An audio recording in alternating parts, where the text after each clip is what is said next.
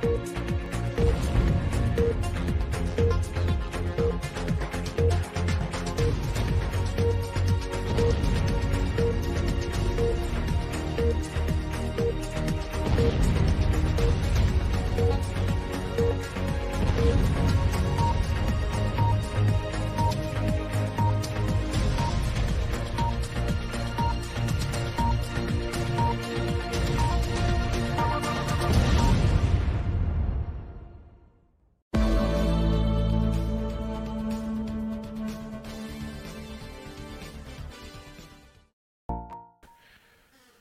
Muito boa noite, sejam todos muito bem-vindos. Vamos começar nossa live das 19 horas. Hoje é terça-feira, 3 de maio de 2022.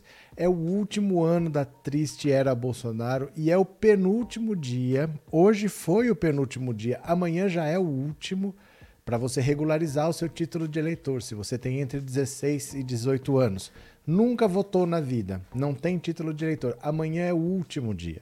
Se você mudou de cidade, amanhã é o último dia para transferir o título. Se você não votou, não justificou, tem que pagar a multa, são é o último dia amanhã. O último dia. 4 de maio é o último dia. Então, se você ainda não fez nada para regularizar essa situação, faça, é importante. A democracia precisa de você, não se abstenha nesse momento, tá? Se você não transferir o seu título e não votar, se você tem entre 16 e 18 anos, não tirar o título, se você tem uma multinha lá para pagar de R$ reais e não pagar, é a mesma coisa do que ir para Paris. Né? Você está se abstendo de participar da decisão e está entregando o seu destino, o seu futuro na mão dos amarelinhos, na mão dos minions. Então, participe do processo eleitoral, a democracia precisa de você, tá? Olha, o Daniel Silveira está caindo agora na dura realidade. Ele virou uma celebridade instantânea, achando que ia ser o protegido do Bolsonaro, que o Bolsonaro agora ia fazer tudo o que pudesse para salvar ele da prisão, porque ele estava defendendo a liberdade de expressão, bibibopó. Falei para vocês.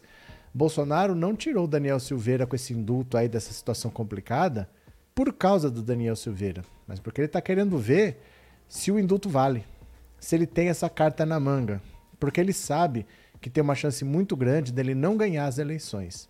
E os filhos só não estão na cadeia porque ele é o presidente da República. O processo do Flávio Bolsonaro, quando ele passou a ser investigado, vários outros deputados do Rio de Janeiro também passaram a ser investigados e os outros casos andaram, já teve julgamento, já teve gente presa. Só o caso do Flávio que não vai para lugar nenhum. Por que não vai para lugar nenhum?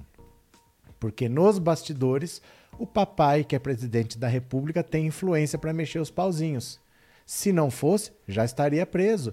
Então, é fundamental para o Bolsonaro, sabendo que vai que ele não se reelege, que é um cenário bem plausível hoje, o que, que vai acontecer com a família? Então ele testou já que o Daniel Silveira está sendo condenado agora, vamos ver se cola esse indulto aí. Se colar, no último dia ele indulta todo mundo. Porque o Trump, nos Estados Unidos, no último dia de governo dele, deu perdão presidencial para 73 pessoas. 73 pessoas. E ele chegou a consultar se ele poderia dar indulto para a própria família e para ele mesmo. E foi desaconselhado. Falaram: olha, não tem nada na lei que impeça, mas ninguém nunca usou nós aconselhamos você a não fazer. Então, orientado pelos advogados, ele não fez, mas ele estava pensando nisso. Bolsonaro também está. Ele deu o indulto para o Daniel Silveira e, assim, já está muito clara uma situação. O Daniel Silveira vai ficar inelegível com certeza, com o indulto ou sem indulto. Se o indulto valer, não atinge a inelegibilidade, porque o indulto tira a pena, não tira a condenação, não não anula o processo. Uma vez que ele foi condenado, mesmo que ele não vá para a cadeia, a condenação no papel está mantida, ele fica inelegível. A família Bolsonaro já entendeu e não vai brigar por isso. Não vai lutar para ele poder disputar a eleição no final do ano. Isso aí já foi. A multa que foi aplicada vai ter que pagar. Então, só no julgamento foram duzentos e tanto mil reais de multa que ele vai ter que pagar. E por estar desrespeitando a tornozeleira eletrônica, que são 15 mil reais por dia, já passou de 300 mil reais. Então ele tem pelo menos 500 mil reais, meio milhão de reais para pagar. E o Daniel Silveira não é rico. Ele era cobrador de ônibus, depois ele virou policial e agora é deputado. Mas na vida é a primeira vez que ele está ganhando algum dinheiro. Ele nunca foi de família rica.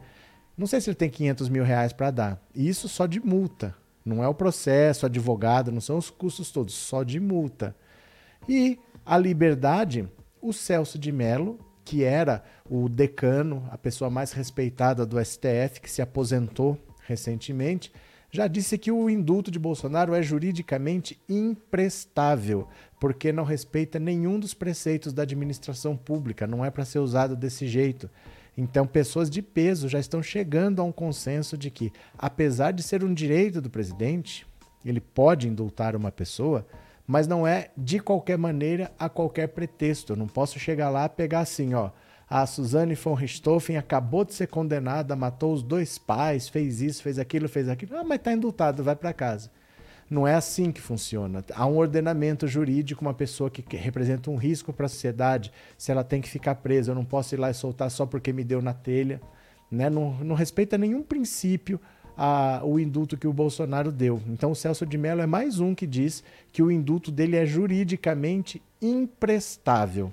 Então, a partir daí, o próprio, a família Bolsonaro já está dizendo que para o Senado no Rio de Janeiro vai apoiar o Romário, não vai apoiar Daniel Silveira. O Daniel Silveira está sendo usado pelo PTB, porque como ganhou alguma notoriedade, ele pode puxar votos para o partido, e o PTB é um partido que está em extinção. De 11 deputados que tinha, quatro saíram. Eles não vão ter votos para atingir a, cláusula de barreira. E sem cláusula de barreira não tem din-din entrando. Então eles vão tentar usar o Daniel Silveira para conseguir votos. Se eleger, ele não vai. Ele mesmo sabe que não. Talvez ele não ajude o partido o suficiente. O PTB pode ser um partido que vai se extinguir. O Daniel Silveira vai ser preso. Vai ter que usar a tornozeleira eletrônica até quando o Alexandre de Moraes quiser.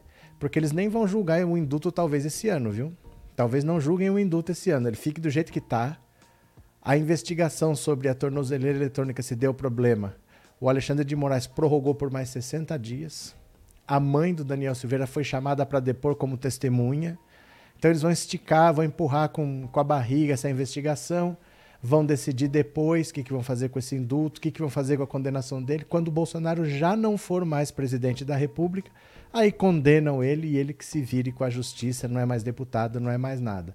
Então vamos ver o que está acontecendo, tá? Dia 18 de maio, dia 18, ó, hoje é dia 3, daqui 15 dias é o casamento do Lula. O local é considerado ainda secreto, só vai ser revelado na última hora.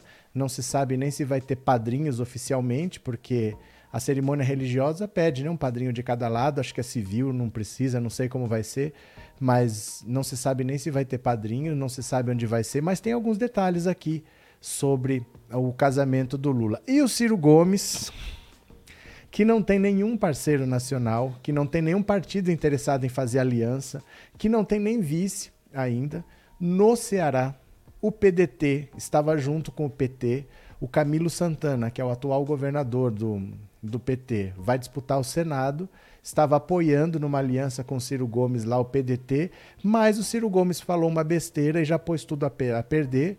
O PT do Ceará convocou para amanhã uma reunião de emergência e já vão questionar se vão manter essa aliança ou não. Eles podem se separar. O Ciro Gomes não faz nada e ainda atrapalha o PT e atrapalha até o próprio partido, porque o PDT tem dificuldades enormes de arrumar parceiro onde ele conseguiu arrumar um parceiro, o Ciro Gomes está fazendo o trabalho de desfazer as alianças, de arrumar inimizades dentro do próprio estado dele. Nem no próprio estado dele o PDT pode ter apoio, acreditem vocês ou não. Vamos ler um pouquinho de notícias aqui? Eu vou deixar na tela o WhatsApp 14 997790615. Esse número é o WhatsApp, também é Pix. Se você quiser fazer uma contribuição para o canal, no final eu vou ler os Pix que vocês mandaram e a pergunta hoje é a seguinte: o maior erro do Daniel Silveira foi ter atacado o STF ou foi ter confiado no Bolsonaro? Achando que o Bolsonaro ia livrar, a barra dele, que o Bolsonaro ia dar um jeito, que o Bolsonaro não ia deixar um combatente pelo caminho. Qual foi o grande erro do Daniel Silveira? Será que foi ter atacado a democracia ou ter confiado que por ser próximo ao presidente que ele ia se sujar para salvar um pombo sujo desse como Daniel Silveira. Você acha que ele achou isso mesmo, que o Bolsonaro ia salvar alguém que não fosse a própria família? Mas você vai responder para mim no WhatsApp, 14997790615. O maior erro do Daniel Silveira foi ter atacado o STF ou foi ter confiado em Bolsonaro, que o Bolsonaro um dia ia ajudá-lo, um dia ia interceder por ele? 14 997790615. Valeu? Vou compartilhar a tela, vamos ler algumas notícias aqui para a gente ir se atualizando. Venham comigo e bora! Cá está. Governo Bolsonaro sinaliza ao STF que não brigará por candidatura de Daniel Silveira. Já entregou para Deus, meu Deus do céu. Em conversas com membros do STF, integrantes do governo e do clã Bolsonaro comunicaram aos magistrados que vem como pacificada a questão da inelegibilidade do deputado Daniel Silveira. Quando o tema foi colocado por ministros da corte em conversa sobre a crise entre os poderes, interlocutores do presidente afirmaram que já trabalham com o cenário de que o indulto concedido a Daniel Silveira se limita à pena de oito anos e nove meses de prisão decretada pelo STF. O recado dado é que Bolsonaro não pretende brigar sobre essa questão, a avaliação feita por aliados do presidente junto a ministros é que esse tema está pacificado junto ao executivo e que, se houver qualquer tentativa de rever a inelegibilidade de Silveira, isso aconteceria no âmbito do Congresso. Integrantes do governo, no entanto, não veem no legislativo muita disposição para defender a candidatura de Silveira nas eleições em outubro. Aliados de Bolsonaro têm insistido com o presidente que ele já faturou o que podia com o episódio e que é o momento de seguir em frente.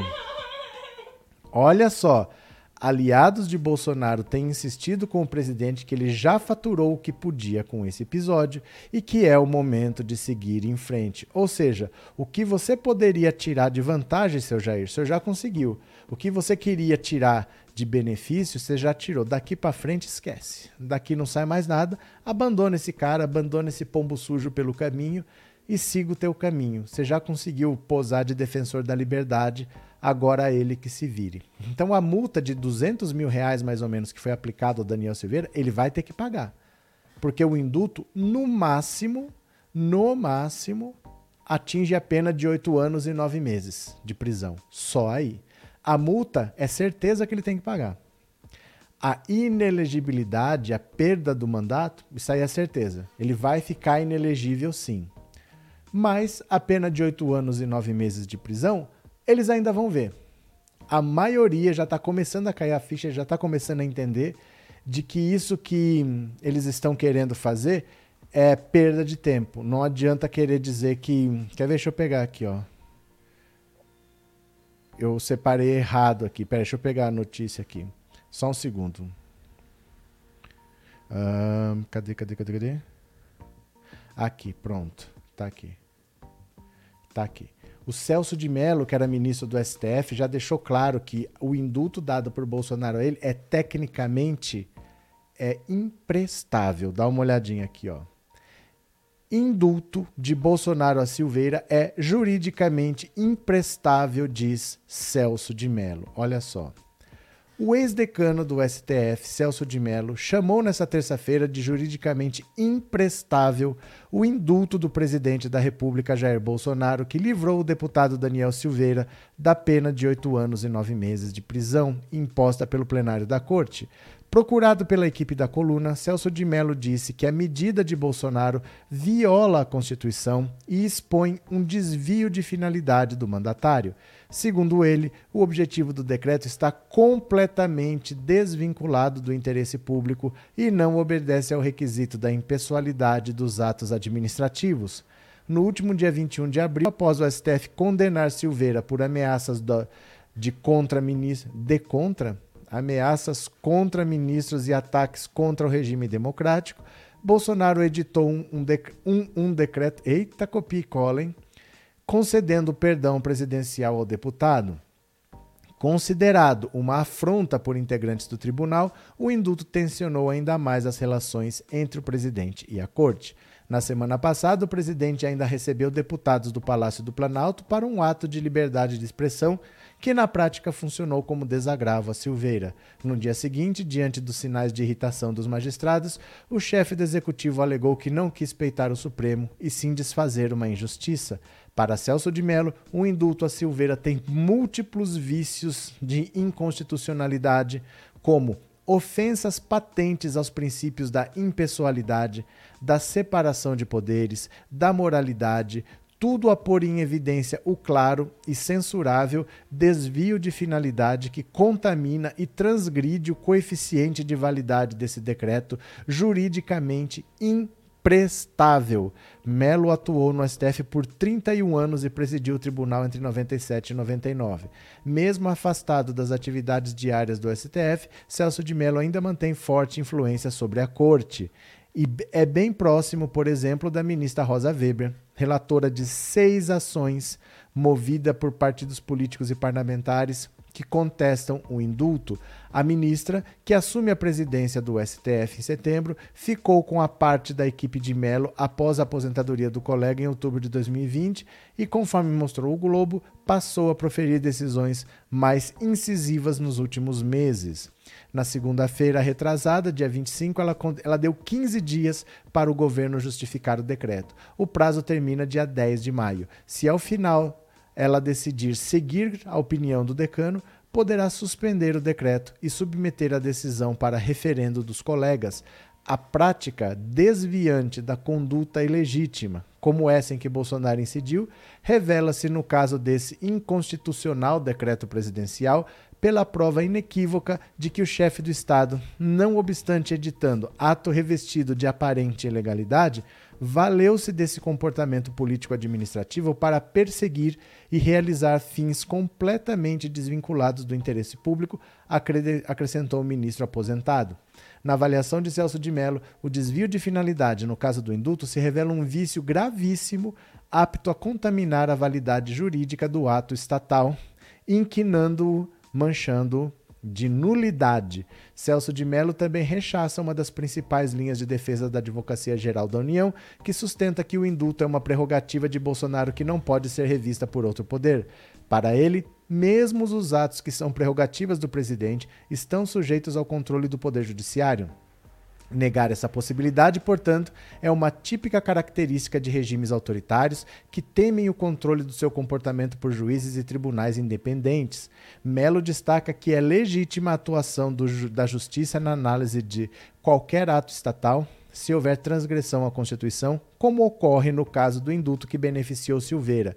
Essa orientação, além de antiga e correta, traduz posição consagrada pela jurisprudência do Supremo Tribunal Federal, como revela julgado da nossa Corte Suprema proferido no final do governo Marechal Hermes da Fonseca, ocasião em que o STF, em 23 de maio de 1914, assim se pronunciou.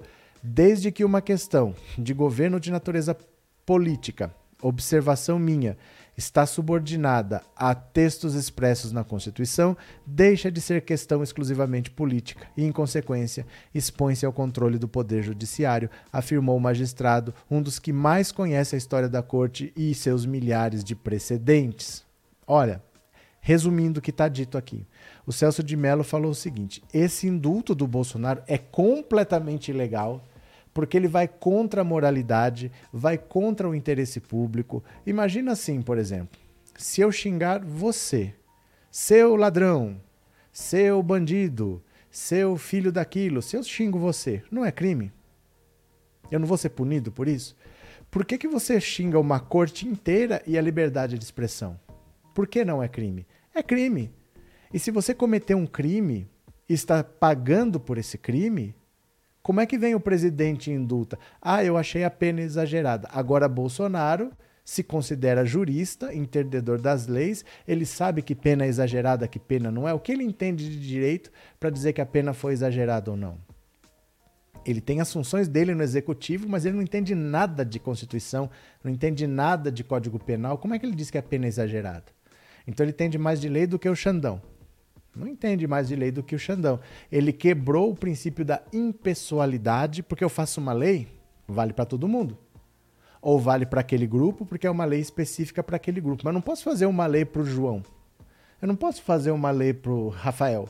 Eu não posso fazer uma lei para Maria. Eu não posso fazer uma lei para uma pessoa. O princípio da administração pública ele é geral. Ele não é individual para uma pessoa. E o indulto do Bolsonaro é específico para um aliado dele. Então, tudo indica que esse decreto vai cair inteiramente por terra.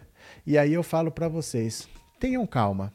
Nada como um dia após o outro, esperem os fatos, esperem os acontecimentos, porque a sucessão vai trazendo fatos novos, os ministros vão entendendo a situação e já está começando todo mundo a entender que o que o Bolsonaro fez é ilegal.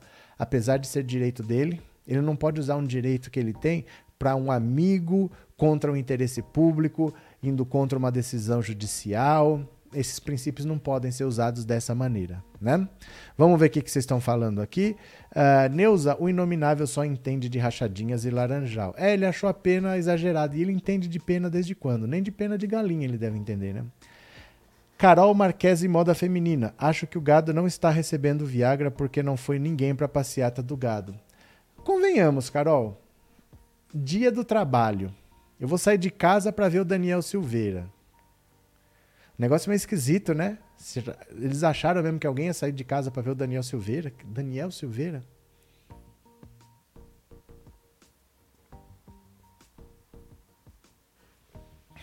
Continuemos.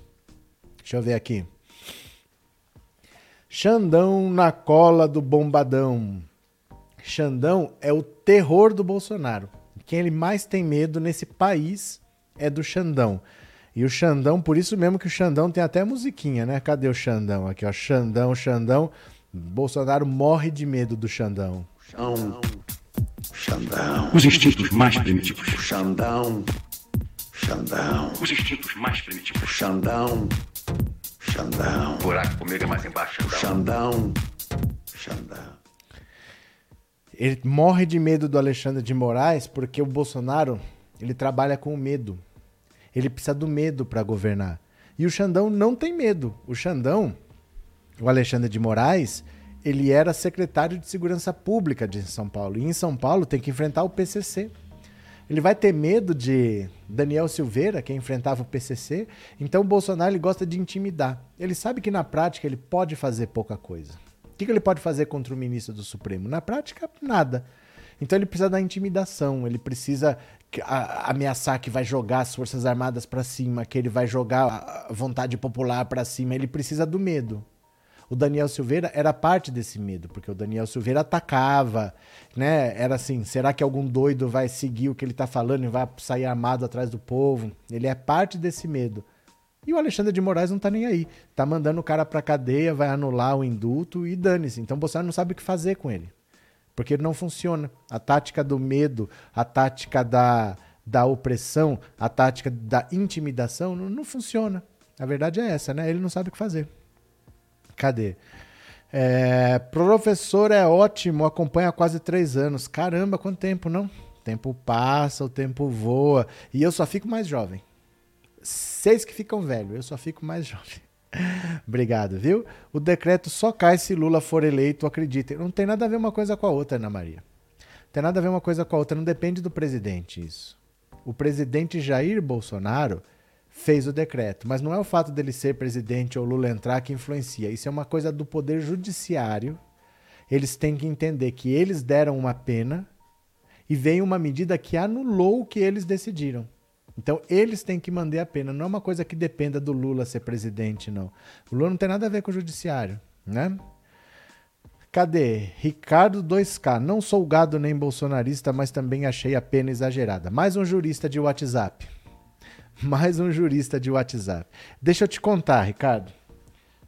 Vou te atualizar, já que você não é gado nem bolsonarista.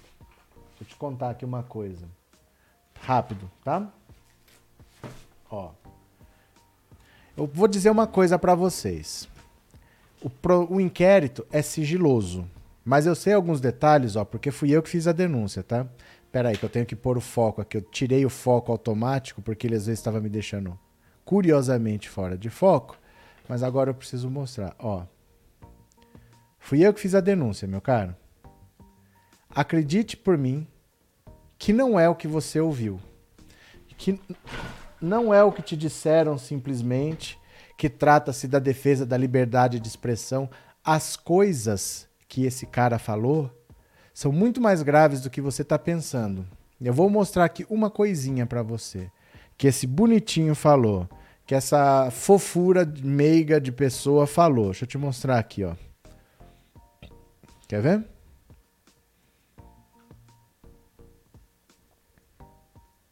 nessa lógica, eu falar que, por exemplo, ah, eu, eu- eu acho Tá aqui. Dá uma olhada aqui, ó. Compartilhar uma coisinha com você, você vai me ouvir. Aguenta as pontas aí. Beleza? Presta atenção, presta atenção. Mas aí tem um problema, porque nessa lógica, eu falar que, por exemplo, ah, eu, eu- eu acho que o STF está tomando muitas decisões erradas. É legítimo de se falar. Mas ao mesmo tempo, se eu tiver uma base de radicais, isso pode levar a um dos meus radicais. Não, é diferente de falar tem que ir lá pegar a filha dele e estuprar, que foi o que foi dito. Você não pode Cê- falar que processo é injusto? Você pode falar o processo é injusto, mas não vai na casa do, do juiz fulano, fala com a mulher dele pra ver o que ela acha. Vai lá e dá um tapa naquela safada da mulher dele. Você não pode. Mas ele fez isso, né? Fez! Ele deu um tapa. Ele né? foi quatro vezes na. Gente, vocês não acompanham o processo? O processo? Não, Esse processo tem acompanho. 15 mil páginas. É, então, por isso que eu não acompanho. Ah, então, então não tem como opinar. Ah, então, então não tem como opinar. Ah, então, então não tem como opinar. Certo, meu caro? Ele cometeu algumas coisas meio graves, algumas ameaças meio graves. Não é só o que você está pensando, tá? O processo tem apenas 15 mil páginas. É coisa pra caramba que esse rapaz fez. Ele não é nenhum santo e não é exagerada, não. Vai por mim que não é exagerado, viu? Cadê? Alexandre de Moraes só está esperando o Bozo perder a caneta. É porque assim, o tempo da justiça é outro. A gente está acostumado assim, preciso fazer uma coisa. Aí eu durmo pensando, eu faço amanhã. Aí dependendo do que for, eu faço uma coisa no mesmo dia. Aí se não der, fica pro dia seguinte. Não. Na justiça é assim, ó. Eu quero que tome o depoimento desse cara aqui, ó. Tem 60 dias para tomar o depoimento. É, vamos fazer tal coisa, vamos marcar para daqui seis meses. A justiça tudo é assim. Então, como a gente já está no meio do ano, vai acabar o mandato do Bolsonaro. Não tem essa urgência toda, porque nada vai ser resolvido em três, quatro dias. Sabe? Não é assim que as coisas funcionam. Isso aí vai se arrastar. E isso é normal que se arraste. Então, eles não têm essa pressa também, não, tá? Boa noite, Ubiraci, a todos. Bem-vindo. Cadê? Dalva, quem falou que a pena foi exagerada é bolsonarista ou foi? Ninguém que, te- ninguém que tem é democrata e é sensato não apoia um delinquente como Daniel Silveira. Esse é um bandido. Esse é um bandido, viu? Que saudade destas lives são excelentes. Alexandre, bem-vindo. Puxa uma cadeira, senta mais um pouco. Hamilton, hoje Bolsonaro participou de uma reunião com generais que nem estava na agenda. Será que estão articulando o golpe? Estão. Hamilton estão articulando um golpe, provavelmente são 19h30, 19h50 no máximo vai estar o golpe aí, viu? Vicente Gado, o professor demitiu os moderadores, você é? Do que, que vocês estão falando, Lourdes? Cara, você e ridículo. Você e ridículo. Eu e o ridículo? Não entendi. O Bolsonaro pode sim dar o iduto. O iduto. Ah, é um duto que é da Apple, que nem o iPhone tem o iDuto também. Sim, e democracia sim.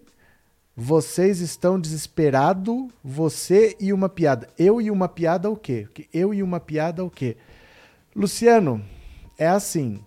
Quando não articula muito Lé Concré, a gente já sabe de onde veio.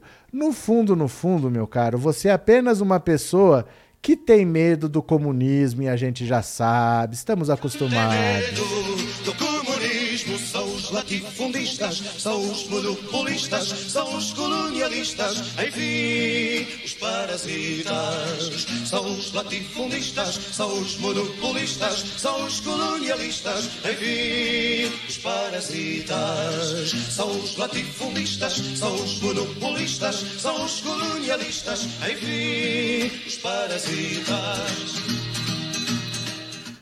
Ai, meu Deus do céu, esse povo que tem medo do comunismo não consegue articular Lé com Cré, né? Umas frases confusas. Boa noite, Leonarda. O Bolsonaro deve ser caçado e tornado inelegível pelo resto da vida. Bolsonaro nunca mais. É, Não vai acontecer. Não vai acontecer porque, assim, o Bolsonaro, ele é uma pessoa que ele precisa todo dia de uma facada. Sabe aquela facada de 2018? Ele precisa sempre de uma facada porque ele é um cara que agride. E o povo brasileiro não gosta muito do agressor. Se- Eu vou te dar um exemplo para você ver.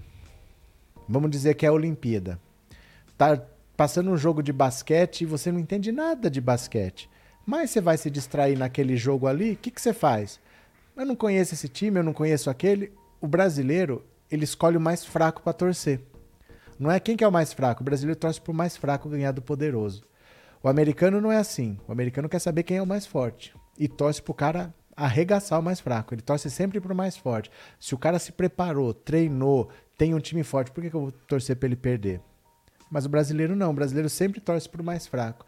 Então o Bolsonaro, simbolicamente dizendo, todo dia ele precisa de uma facada para de agressor ele passar a vítima. Ele precisa que as pessoas o considerem vítima para o brasileiro abraçar. Ele agride demais. E é por isso que ele fica 20 pontos atrás do Lula, porque ele tem essa postura de agressão. O que pode reverter é ele passar a ser visto como vítima. Então, se você caça, torna inelegível pelo resto da vida, é tudo que ele quer. É tudo que ele quer é ser vítima. Para dizer que ele não vai aceitar, que ele está sendo traído, que ele está sendo roubado tal, e o povo abraçar ele. Então isso não vai acontecer. Ele vai disputar a eleição e vai perder. Ele não vai ser tornado inelegível para não disputar a eleição. Ele vai perder a eleição. Viu? É, vamos ajudar a rede. Venham, pessoal. A Irlene está chamando vocês para virem para cá. Olha, por favor, fiquem 10 minutinhos nessa rede aqui. Ó. Se você colocar o seu celular aqui em cima desse código QR, você é jogado automaticamente para lá. Se você já tem essa rede, é só procurar pensando alto. Assiste 10 minutos, comenta por lá que o seu comentário vem aqui do mesmo jeito, só para a gente ter uma opção, a gente ajudar uma rede nova a crescer, né? Vamos tentar crescer a nossa comunidade em várias redes sociais. Beleza? Cadê? É, Lula guerreiro do povo brasileiro, disse a Nadir. Cadê? É, segura o gado, disse a Carol. Cadê? Luiz, professor, quando eu olha, quando eu olho, quando eu olhar para o vice de Lula e vejo Suplicy com todo o carisma ou Boulos com sua articulação com jovens, será que a escolha foi certa? Foi.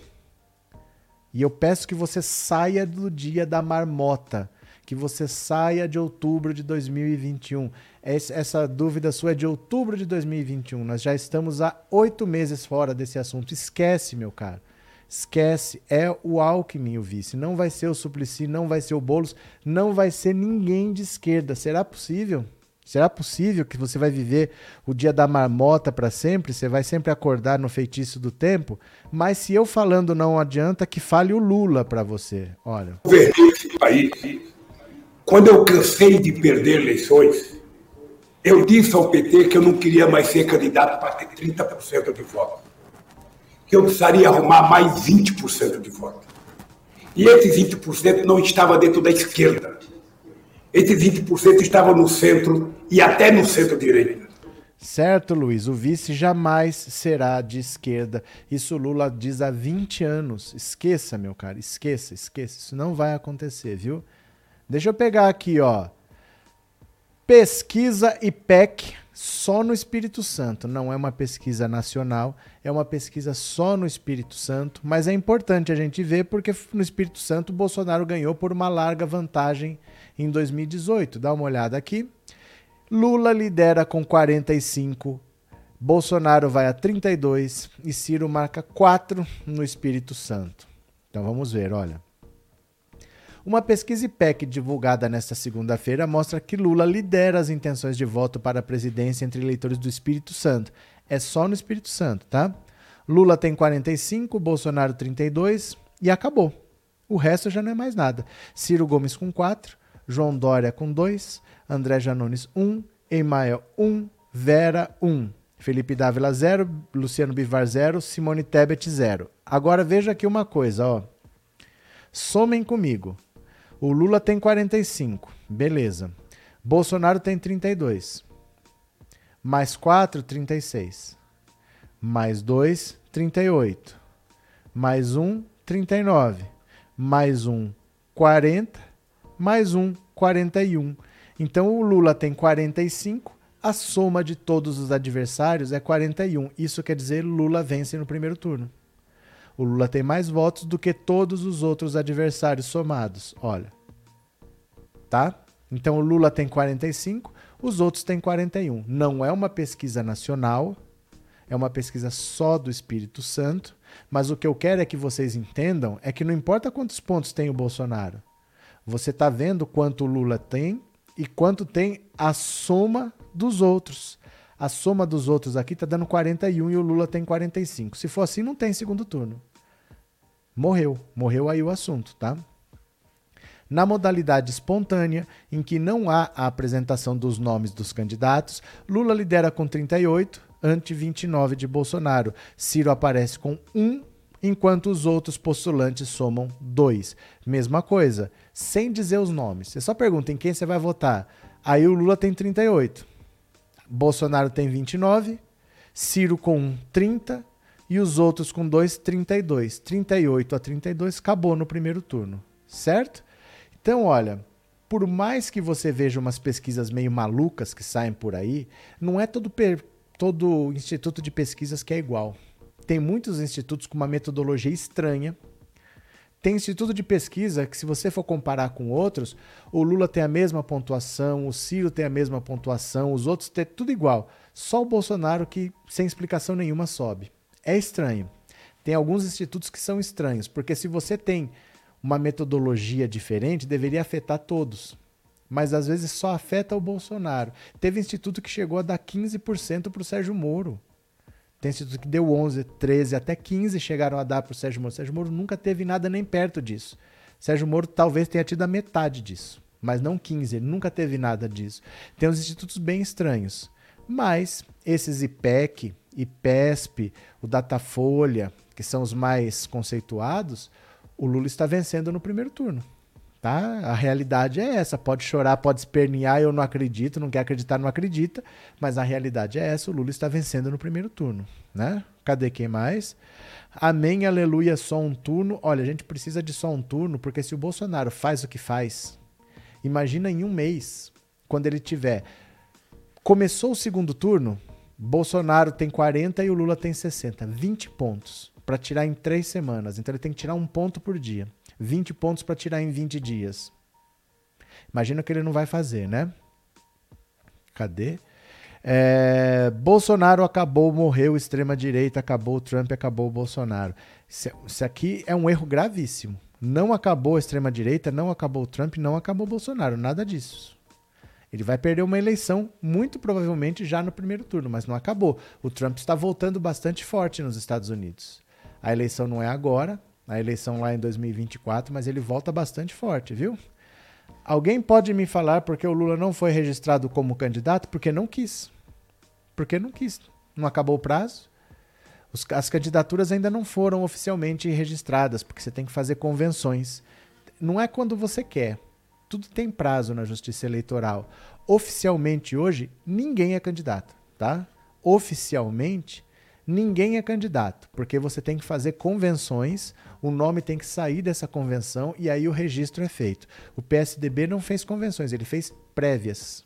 Ele ainda vai fazer a convenção e de lá ele tem que ratificar ou não o nome do João Dória, mas ninguém tem candidato ainda, viu? Ninguém é candidato a nada ainda, oficialmente. Uh... Gadaiada, não esqueça de apertar o 17 na urna. Hum, má intenção. Professor, se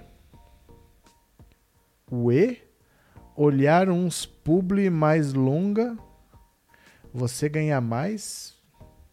Não entendi, Lívia. O que você quis dizer?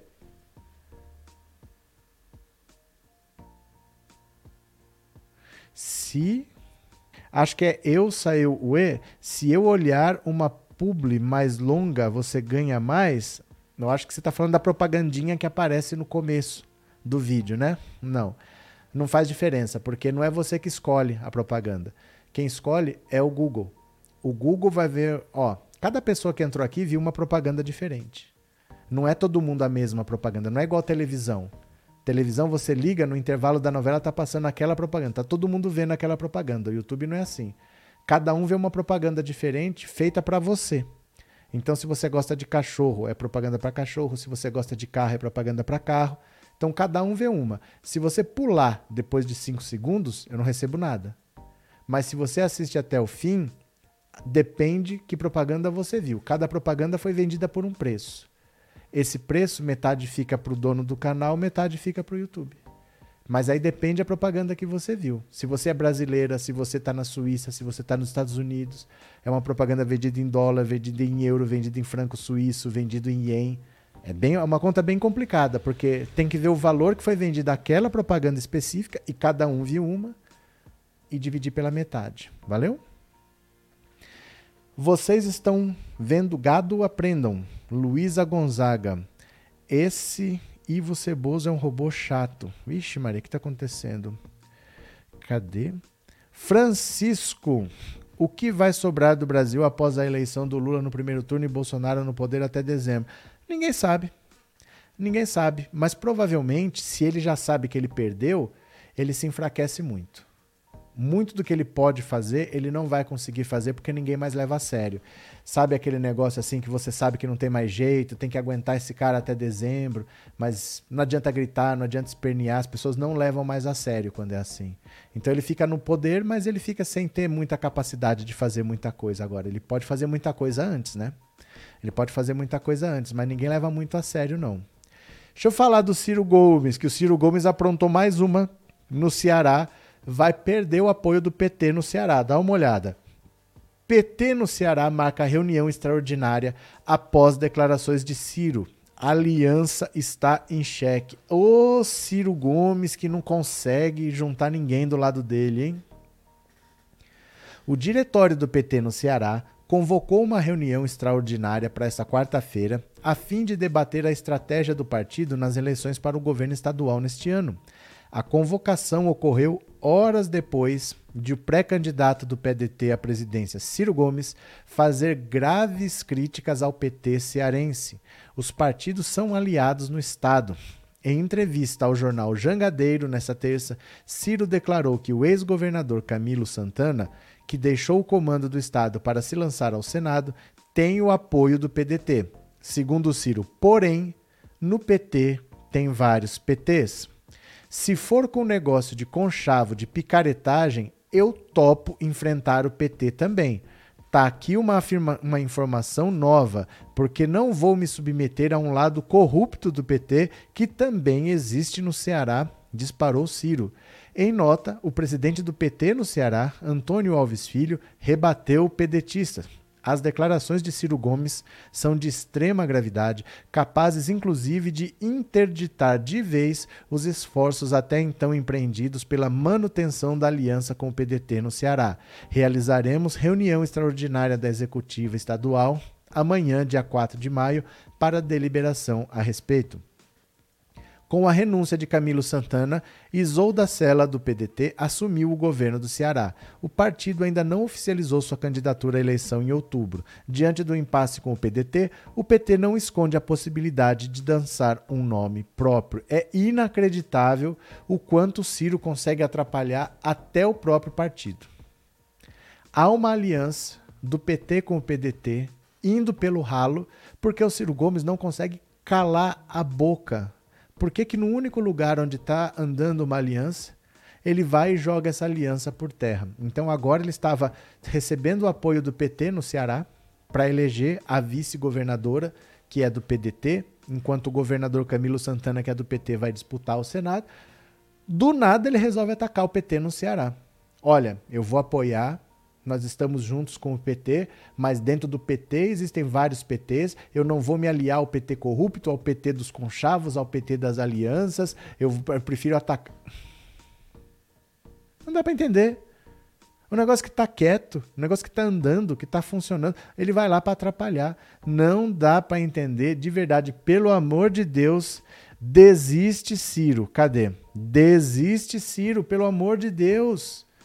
Você não está percebendo o que você está fazendo com seu país, com seu estado, com seu partido, com seus candidatos. Você vai continuar atrapalhando todo mundo até quando, Ciro Gomes? Até quando? Agora uma aliança, a única talvez que o PDT estava conseguindo fazer no Brasil, agora ele vai conseguir melar do nada, porque ele resolveu dar uma entrevista atacando todo mundo. Isso tem que parar, Ciro Gomes. Isso tem que parar. Você está prejudicando o país atacando o PT a troco de nada, gratuitamente. O cara foi dar uma entrevista pela rádio, em vez de ele falar do partido dele, ele vai lá atacar o PT. Desiste, Ciro, desiste, Ciro. Para com isso. Evite sofrimento do povo brasileiro. Não prolongue mais. Não prolongue mais o sofrimento do povo brasileiro, Ciro Gomes. Desista, desista, Ciro Gomes. Pelo amor de Deus, vai procurar teu caminho. Caramba, AD, hoje sou livre. Obrigado pelo super chat. Hoje está todo mundo com o dedo congelado. Hoje ninguém contribui com o canal. Quem puder, mande superchat, super stickers, porque é fundamental para a gente ficar relevante aqui dentro, viu? Precisa ter para o YouTube divulgar mais a live. Cadê? É, desiste Ciro, disse o Aristides. Edu e Aline, Bolsonaro e patriota e a favor da família. São várias pessoas, é o Bolsonaro, o patriota e o a favor da democracia. Quem gosta do Lula gosta de ladrões. É verdade. O Valdemar Costa Neto, por exemplo, que foi preso no caso do mensalão e é o presidente do partido onde o seu Bolsonaro está afiliado, é uma pessoa honestíssima. O Daniel Silveira, que acabou de ser condenado, é uma pessoa honestíssima. O Roberto Jefferson, que está preso e é amigo de 40 anos do Bolsonaro, e o Dudu Bananinha era funcionário fantasma no gabinete do Roberto Jefferson, é o presidente do PTB, seu amigo. Você tem toda a razão. Eu falo para você, gente, esse tal de comunismo imaginário é o grande problema dessa gente, viu? O medo é o comunismo imaginário. Continuo. Tem medo são os latifundistas, são os monopolistas, são os colonialistas, enfim, os parasitas. São os latifundistas, são os monopolistas, são os colonialistas, enfim, os parasitas. São os latifundistas, são os monopolistas, são os colonialistas, enfim, os parasitas. Essa foi boa. Olha o José Edmilson, que perguntaram por que, que o Lula ainda não registrou a candidatura, né? E eu falei, oficialmente ninguém é candidato. Ele falou, ó, só o Ciro desde 2018 já é candidato. Oh, meu Deus do céu. É verdade, é só o Ciro que desde 2018 que já é candidato, né? Cadê? Cadê? Ó, pronto, risadinha. Risadinha de ladrão, risadinha de ladrão. Ciro a cada dia menor toma Cirum. Cadê? É, ó, o Ricardo continuou. O problema da pena exagerada foi quando acabou dando ganho político ao Daniel Silveira. O tiro saiu pela culatra. Fosse ele mais moderada, não haveria criado tanta celeuma. Assassinos recebem penas mais brandas. Que tem uma coisa a ver com a outra, meu cara. Que tem uma coisa a ver com a outra, hein? Então você acha que fosse seis anos, aí o Bolsonaro estava quieto, ele não ia fazer nada. Então você não entendeu o que, que ele fez. O Bolsonaro testou o indulto para ver se cola, porque se ele precisar, ele vai indultar todos os filhos ladrões e bandidos dele. E me admira a sua ingenuidade de não ter percebido isso, viu? Ciro seria ótimo como ministro da Casa Civil do Lula. Olha, tem umas ideias assim que eu não sei em que planeta a pessoa vive, sinceramente, né? Eliana Melo, super sticker, muito obrigado. Andréia Amorim, boa noite. Você acha que o Kassab vai apoiar o Ciro? Ninguém sabe. Ninguém sabe, porque assim, o Kassab, ele só quer manter a base dele unida.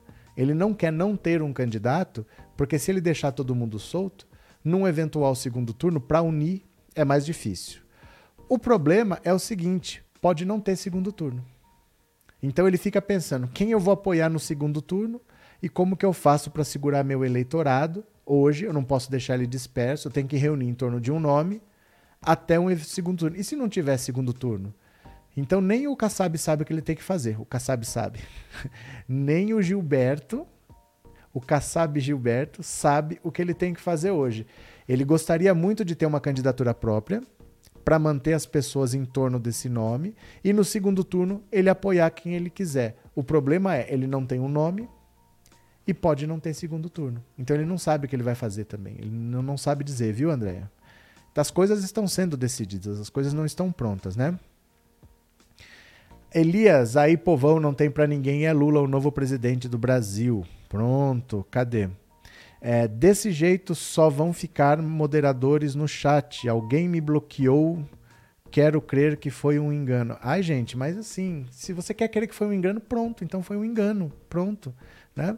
Ciro Gomes é uma desgraça, não merece nem voto dos bolsomínios. Jorleide. Cadê? Rosângela, o Pacheco falou que não vai interferir porque o presidente pode e que eles vão respeitar. E o Arthur Lira não vai caçar o mandato. Uns dizem que é legal e outros que é legal. É que sabe qual é o problema, Rosângela? É que essas informações mudam todo dia. Isso daí que você está falando é de 4, 5 dias atrás, quando ele falou que estava certo. Essa informação não é de hoje, é de uns 4 ou 5 dias atrás, né? Adriana, obrigado pelo super sticker e obrigado pelo apoio, viu? Muito obrigado, valeu mesmo. Cadê? É, Lula ladrão, cadeia pra eles.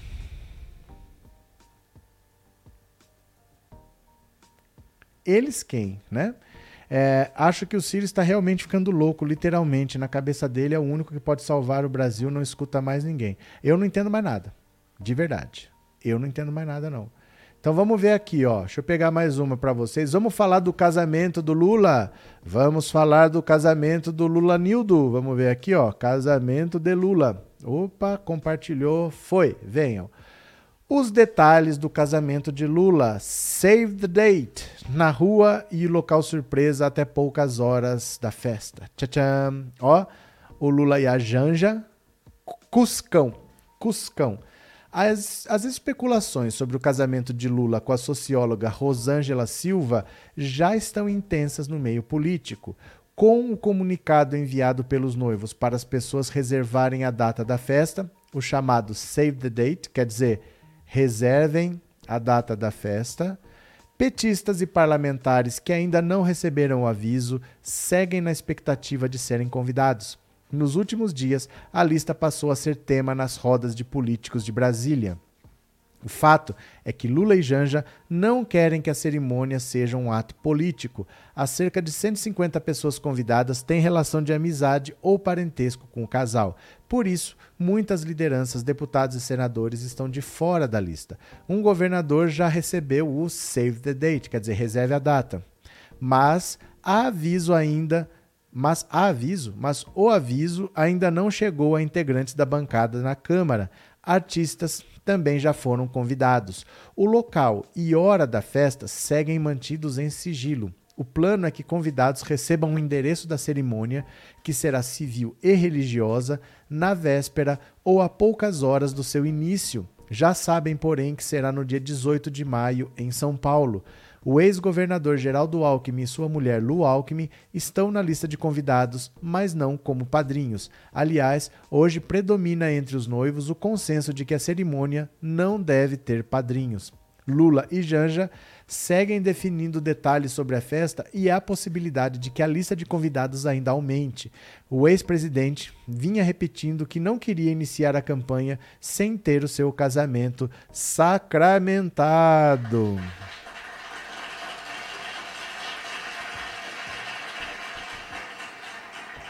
Então, olha, nós vimos agora a ONU reconhecendo que o Lula foi perseguido pela justiça brasileira, que foi perseguido pelo Moro, pelo Dallagnol, que o seu direito político foi retirado ilegalmente, que ele foi tolhido de disputar a eleição. Vem a notícia agora do casamento do Lula que vai movimentar o país. Daqui até lá só se vai falar disso, onde que vai ser a cerimônia, porque assim, nós não sabemos. Mas quem trabalha com eventos já sabe. Porque se chega um convite, não vai ser em qualquer lugar, não vai ser num lugar sem segurança, não vai ser na esquina, não vai ser num boteco, numa casa, no dia 18 de maio, as pessoas já começam a ficar ligadas, vai ter um evento ali. De quem que é? É de fulano. E de quem que é? É de fulano e daquele ali. Ninguém sabe, o pessoal já começa a ficar ligado. Então as informações vão começar a aparecer. Alguém vai fornecer as flores, alguém vai fornecer a decoração, alguém vai fornecer o bolo, alguém vai fornecer não sei o quê. Você já vai começando a saber. Então as informações agora vão começar a pipocar e isso gera notícia positiva, porque o povo brasileiro adora um casamento, adora a família. Lá de um lado tem um que fala de família e do lado de cá tem outro que está casando, que está fazendo uma cerimônia, que está valorizando a família, né? Cadê? Paulo Moura, que cara chato é esse Ciro Gomes? Ele tá cada vez mais aquela pessoa inconveniente, que ninguém aguenta mais. Puta, lá vem o Ciro Gomes de novo. Lá vem o Ciro Gomes de novo. Lá vem mais uma do Ciro Gomes, né? Obrigado, Paulo. Obrigado pelo superchat obrigado por ser membro, viu? Cadê que mais? O gado está sem cloroquina e sem Viagra também acabaram vindo pra cá. Cadê? Carlinhos, feliz pelo casamento do Lula. Seja feliz, meu presidente. Cadê? É, Luzia deixa claro falar sozinho, nem as mídias ligam para ele. Ah, deixa Ciro. É que não, não, é assim, Luzia, não é assim, deixa Ciro falar sozinho. Porque se depender de vocês, eu venho aqui só falar do Lula. E só notícia boa. Será que é isso que vocês querem? Que eu só venha aqui falar notícia boa do Lula? E das coisas sérias não fala? Porque se eu falar do Sérgio Moro, ah, não dá palco pro Sérgio Moro. Ah, o Ciro, deixa ele falar sozinho. Então é só para vir aqui falar notícia boa? Aí você entra no site do PT. Aí você tem a, a divulgação oficial. Não é essa a ideia, sabe?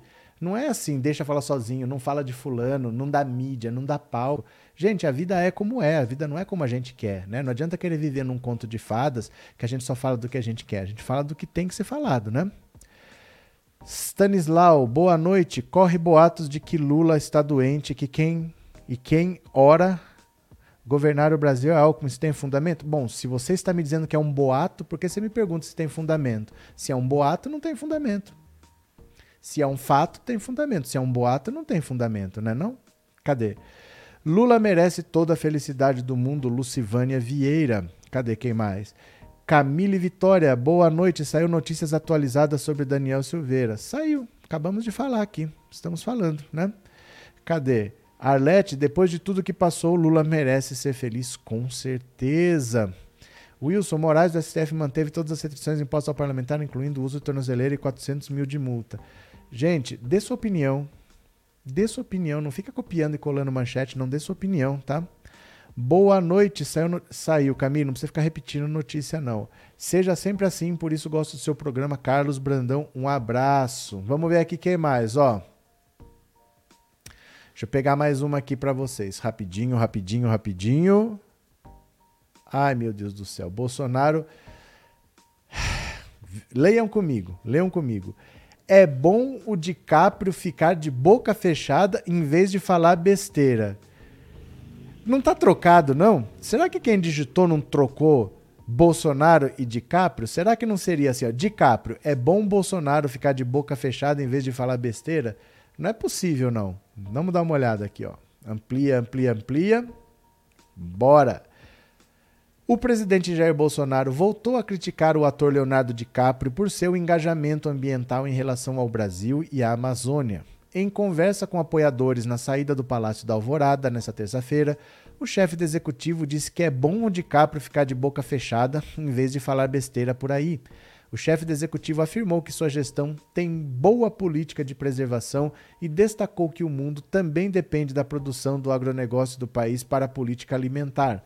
O nosso agronegócio é exemplo para o mundo, além da preservação ambiental. Nós somos exemplo para o mundo. Tanto é que a Europa está mudando a legislação ambiental. Não adianta fazer videozinho mentiroso de que está pegando fogo na Amazônia, que vai mudar o clima do mundo. Isso não funciona. Em seguida, Bolsonaro citou o ator hollywoodiano Leon... Ó, o DiCaprio está colocando fotografias de 20 anos atrás. Agora, o DiCaprio tem que saber que a própria presidente diretora da OMC falou que sem o agronegócio brasileiro o mundo passa fome. Então é bom o DiCaprio ficar de boca fechada em vez de ficar falando besteira por aí. Aqui no Brasil também tem um montão de gente. No último dia 29, DiCaprio fez um post no Twitter pedindo para que a população brasileira regularize o título de eleitor e chamando a, chamando a atenção sobre o voto pode impactar o futuro da Amazônia. Bolsonaro respondeu ao artista. Olha, aqui, né? A postagem. A postagem do ator dizia: o Brasil abriga a Amazônia e outros ecossistemas críticos para as mudanças climáticas. O que acontece lá é importante para todos nós e o voto dos jovens é fundamental para impulsionar as mudanças para um planeta saudável. Na sequência, um ambientalista compartilhou um link com o passo a passo para regularizar o título de eleitor. Obrigado pelo apoio, Léo. É realmente importante que todos os brasileiros votando nas próximas eleições. Nosso povo decidirá se quer manter nossa soberania sobre a Amazônia ou obedecer aos trapaceiros que servem a interesses é, especiais estrangeiros, ironizou Bolsonaro. Bom trabalho em O Regresso, acrescentou em referência ao filme que rendeu um Oscar em 2015. Na sequência, Bolsonaro também comentou que em uma postagem de 2019 sobre queimadas da Amazônia, Léo teria usado uma foto antiga para falar do tema. Olha, é uma coisa ridícula isso. Isso é uma coisa ridícula, porque assim, um chefe de Estado que fica respondendo tweet de ator, se ele está fazendo a parte dele, ele está fazendo a parte dele. É que não está. Essa história dele falar, ah, mas eles falam da Amazônia, mas o mundo precisa do agronegócio. O que tem uma coisa a ver com a outra? O que tem uma coisa a ver com a outra? Quem põe fogo na Amazônia, quem invade a Amazônia, não é o agronegócio. O agronegócio não é o grileiro. Quem invade a Amazônia é o grileiro que invade terras da União, aí depois que ele está lá com a área dominada, cortada, queimada, o governo vai lá e dá um título para ele. Esse é o mau empresário. O agronegócio não é assim. O agronegócio não está dentro da Amazônia produzindo soja. Ele está mais é no centro-oeste, do centro-oeste para baixo. Né? Então ele fala isso para dizer que ah, vocês não querem que a gente mexa na Amazônia, mas nós temos que produzir comida. Uma coisa não tem nada a ver com a outra. O Brasil pode deixar a Amazônia bonitinha porque ela tem muito mais valor de pé do que transformada em pastagem. O Brasil é um país gigantesco, não precisa da Amazônia para nada, e ela tem muito mais valor de pé do que derrubada. Isso é uma coisa meio óbvia, no entanto, né? Alexandre, o Ciro está obcecado em atrapalhar a candidatura do Lula, desiste Ciro. Alexandre, é patético Ciro Gomes, é patético o que ele está fazendo, né? Não vai para lugar nenhum. Professor Cândido, obrigado pelo super sticker e obrigado por ser membro, viu? Muito obrigado mesmo. Deixa eu ver aqui quem mais. Verdade, professor tem o direito de chamar a nossa atenção, é o nosso mestre. O que aconteceu, Benhor? Qual que é o caso? O que, que aconteceu? O nome da Janja vai ser Rosângela Silva Lula da Silva Maneira. Quirino. É, acho que Daniel Silveira vai ser o vice de Bolsonaro. Acho. Você acha? Cadê Wilson? É verdade que antes do encontro com Fux, ministro da Defesa se reuniu duas vezes com Bolsonaro? Não tenho a menor ideia. Assim, gente, você sabe o que vocês têm que parar de pensar? Vocês têm que parar de ter medo do, da sombra. É verdade que aconteceu isso? Você não sabe o que foi discutido? Se eu falar que sim ou que não, muda o quê? Né, nenhum de nós estava lá dentro, sabe? A gente tem que se proter aos fatos. Ficar procurando coisas para especular só serve para você criar preocupações na sua cabeça. Então tome cuidado com isso. Às vezes você está se preocupando com o que não existe, tá? não vai ter golpe nenhum. Para de besteira, para de sofrer à toa. 99% das coisas com as quais você se preocupa nunca acontecem, tá? Inês, bem-vinda, Inês. Obrigado por ter se tornado membro, obrigado pelo apoio, obrigado pela confiança. Re bem-vinda. Tamo de volta, viu? Boa noite, Marlene. Pronto. Tem que vigiar os adversários, os inimigos, para ficarmos um passo na frente deles. Isso não é vigiar, isso é especular. E especulação não leva ninguém a lugar nenhum. Vigiar é uma coisa, especular, dar força para boato, que não tem base de nada nenhuma, só serve para vender clique, só serve para dar fake news, só serve para clickbait. Isso não é vigiar, isso é dar trela para qualquer besteira que se fale, né? Cadê? Eu afronto o gado a listar tudo de bom que Bolsonaro fez pelo povo brasileiro, não vale as maldades. Sônia Rodrigues, olha o deboche. Deixa eu pegar aqui mais uma para vocês, ó. Voltemos a falar de um amigo que vocês gostam. Ciro Gomes, Ciro Gomes. É inacreditável que ele consegue falar de besteira num dia só. Ciro diz que Lula planeja a volta de Dirceu e que a graça de Bolsonaro a Silveira é um tapa na cara. Olha, o pré-candidato do PDT à presidência, Ciro Gomes, disse que o presidente Jair Bolsonaro desmoralizou o STF com o perdão a Daniel Silveira e afirmou ainda que o ex-presidente Lula ficou calado sobre o tema, pois planejaria trazer de volta José Dirceu para o governo. As declarações foram feitas à Rádio Jangadeiro, hoje, terça-feira. O Bolsonaro desmoralizou o STF, dando um perdão para um marginal chamado deputado Daniel Silveira, disse Ciro Gomes, que definiu o ato como um tapa na cara da justiça e do direito brasileiro. O deputado bolsonarista foi agraciado com o perdão presidencial no dia 21 de abril, após ter sido condenado pela maioria do STF a oito anos e nove meses de pena por ter ameaçado ministros da corte. O pedetista voltou a citar Lula ao comentar o caso Daniel Silveira, o que já havia ocorrido dias após o indulto, por meio de publicações nas redes sociais. Para Ciro, Lula defendeu ficou claro, depois mandou o PT defender esse gesto absurdo de Bolsonaro, porque estaria planejando trazer de volta o José Dirceu para o governo e para isso tem que fazer a mesma coisa que o Bolsonaro e perdoar o bandido. Olha, Lula defendeu o induto do Daniel Silveira e depois mandou o PT defender esse gesto absurdo de Bolsonaro. Ele está afirmando que o Lula defendeu o gesto e que mandou o PT defender. José Dirceu ex-ministro da Casa Civil de Lula, foi condenado no escândalo do mensalão em 2012 e também por corrupção na Operação Lava Jato em 2016. Lula se pronunciou cinco dias após o indulto de Bolsonaro a Silveira. Em sua primeira fala sobre o assunto, em, dois, em 26 de abril, o petista justificou a demora em se pronunciar. Essa é uma discussão que eu nem comentei nada, porque todo mundo, porque tudo o que ele queria aconteceu. Ele abafou o carnaval, fez isso na quinta-feira e isso ficou no noticiário na sexta, no sábado, no domingo e na segunda. Tudo o que ele quer é que ele permaneça no noticiário. O que aconteceu? A CNN procurou Lula e Bolsonaro para comentarem as falas hoje de Ciro. O ex-presidente Lula afirmou que não irá se posicionar. O Planalto ainda não respondeu. Durante a entrevista, Ciro Gomes ainda afirmou que Lula e Bolsonaro são pessoas completamente diferentes, mas que o modelo econômico dos dois é o mesmo. Campo, não, câmbio. Câmbio flutuante, superávit primário e meta de inflação ele, o Lula, acabou de anunciar que vai manter a mesma diretoria do Banco Central nomeada por Bolsonaro. Eu estou combatendo isso. Questionado sobre quem Ciro preferiria enfrentar no eventual segundo turno, o candidato do PDT afirmou que o cenário ideal seria enfrentar o petista. Prefiro enfrentar o Lula. Meu plano é derrotar o Bolsonaro no primeiro turno e derrotar o Lula no segundo turno. A CNN realizará o primeiro debate presidencial de 2022. O confronto entre os candidatos será transmitido ao vivo em 6 de agosto eh, por TV e todas as nossas plataformas digitais. Olha, não vai ter debate. Não se iludam. O Bolsonaro não irá. Sem Bolsonaro, ninguém vai organizar debate nenhum, né? Porque se só tem o Lula e o Emael, quem é que vai assistir esse debate? Então não vai ter debate. Isso aí não vai acontecer. Agora, o Ciro Gomes, que ainda perde o tempo dele falando a quem você prefere enfrentar no segundo turno, ele está em situação de escolher. Ele está com 4, 5% e está escolhendo quem ele quer enfrentar no segundo turno. Vê, vê que nível de, de paranoia. Eu quero derrotar o Bolsonaro no primeiro e o Lula no segundo, com 4%. Letícia, um conhecido meu disse acreditar que a ONU pode ter sido manipulada pelos advogados em suas conclusões do caso Moro-Lula. É inacreditável. É porque a ONU é comunista. A ONU é comunista, Letícia. O STF é todo comunista. A Rede Globo é comunista. Até eu acho que o próprio a família Bolsonaro, acho que é todo mundo comunista.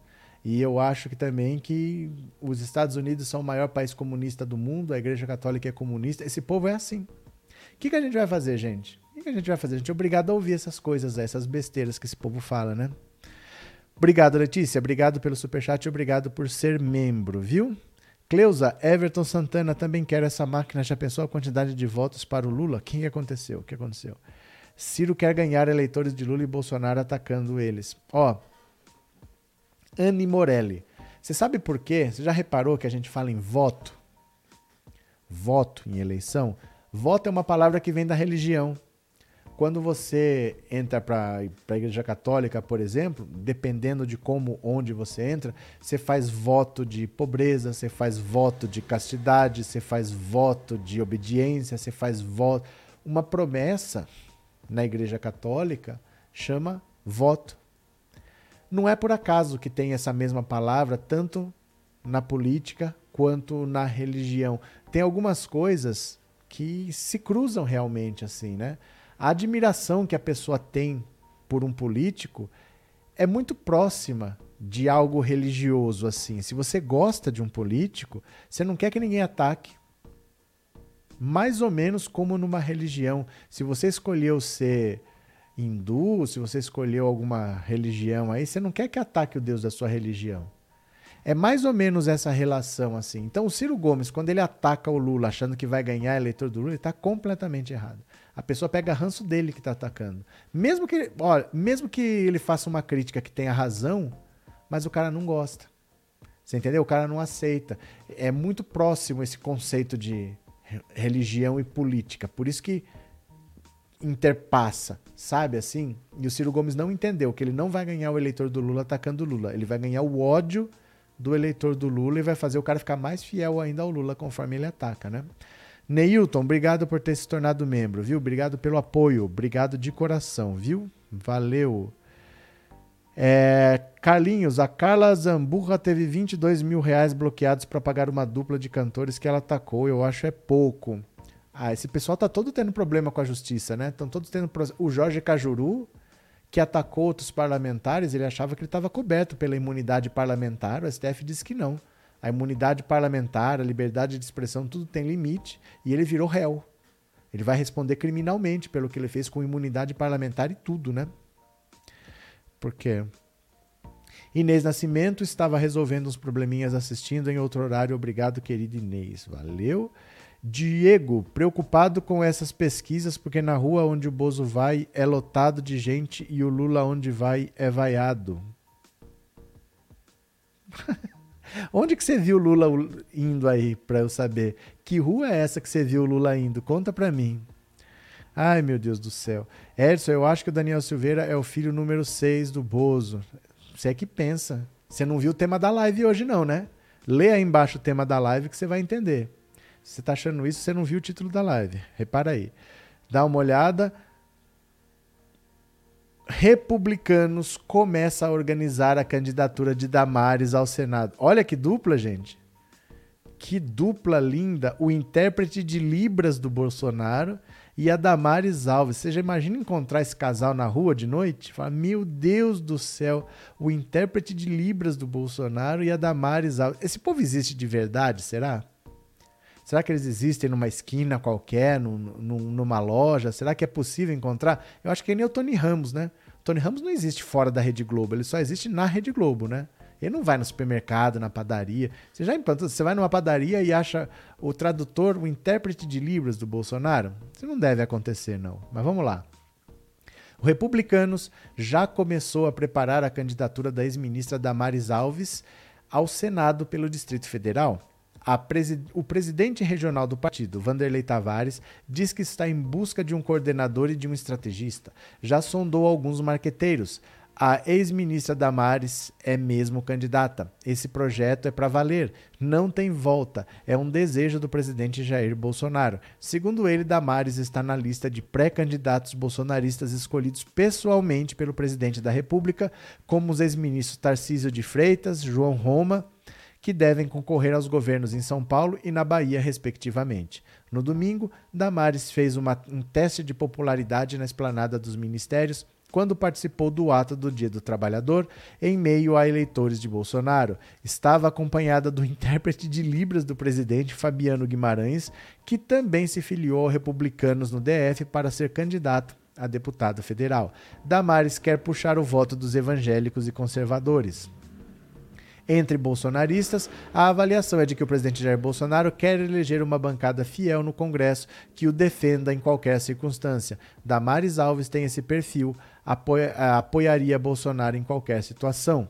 A candidatura de Damares é um grande incômodo para Flávia Arruda, que também está se preparando para concorrer ao Senado, mas pelo PL. O projeto do Republicanos racha a base de Flávia, que também foi ministra no governo Bolsonaro, da Secretaria de Governo da Presidência da República. As duas candidaturas deixarão o eleitor bolsonarista dividido. Mas esse embate não é bom também para um projeto de eleição de Damares. Um candidato da oposição, ligado ao ex-presidente Lula, pode crescer em meio a uma disputa e sair vitorioso. O governador Ibanês tem demonstrado sua preferência pela candidatura de Flávia Arruda ao Senado. Ele sempre declara abertamente que há uma aliança já formada entre os partidos de sua base, tendo Flávia como um nome no Senado. Sobre o embate atual, Ibanez disse à coluna: Acredito numa composição, elas vão se entender. No PL, a pré-candidatura de Damares Alves foi mal recebida. Não foi combinada e pegou todos de surpresa. O presidente nacional Valdemar da Costa Neto não gostou e pode tomar a iniciativa de uma reação. O grupo liderado por Ibanês Rocha sonha com uma composição que ajudaria o projeto de reeleição. Flávia Arruda seria a vice na chapa. Como o Ibanês não poderá disputar um novo mandato, Flávia assumiria o governo em 2026, podendo concorrer à reeleição, mas ela não quer. Ih, rapaz, olha o treta na direita. Isso aqui, ó, é uma fortíssima, é uma fortíssima treta na direita, treta na direita, ó.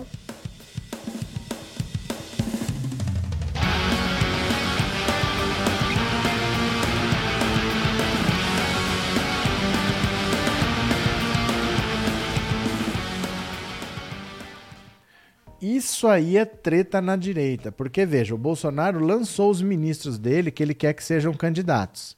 E ele lançou a Flávia Arruda. A Flávia Arruda é do PL, seria candidata ao Senado pelo Distrito Federal. Só que ele pegou a Damares, filiou a Damares ao Republicanos e também lançou a Damares. Então, Bolsonaro, na prática, ele combinou com a Flávia Arruda que ela ia sair do governo para disputar o Senado pelo Distrito Federal e, sem avisar ninguém, ele mandou a Damares disputar o mesmo cargo. Então, na base em Brasília, o bolsonarismo vai ter dois candidatos, um pelo PL, que é o partido do Bolsonaro, só que o Bolsonaro do PL vai apoiar a Damares pelo Republicanos, que não é o partido dele, apesar de estar aliado, é outro. Nisso o que, que pode acontecer? Os votos do bolsonarismo se dividirem entre as duas e de repente passa um candidato do PT no meio e vence. É isso que está perigando acontecer. O Valdemar da Costa Neto está revoltado, diz que ninguém combinou nada com ele. A candidatura da Damares não era o que ele esperava, não foi o que ele combinou. Vamos ver o que, que vai dar, né?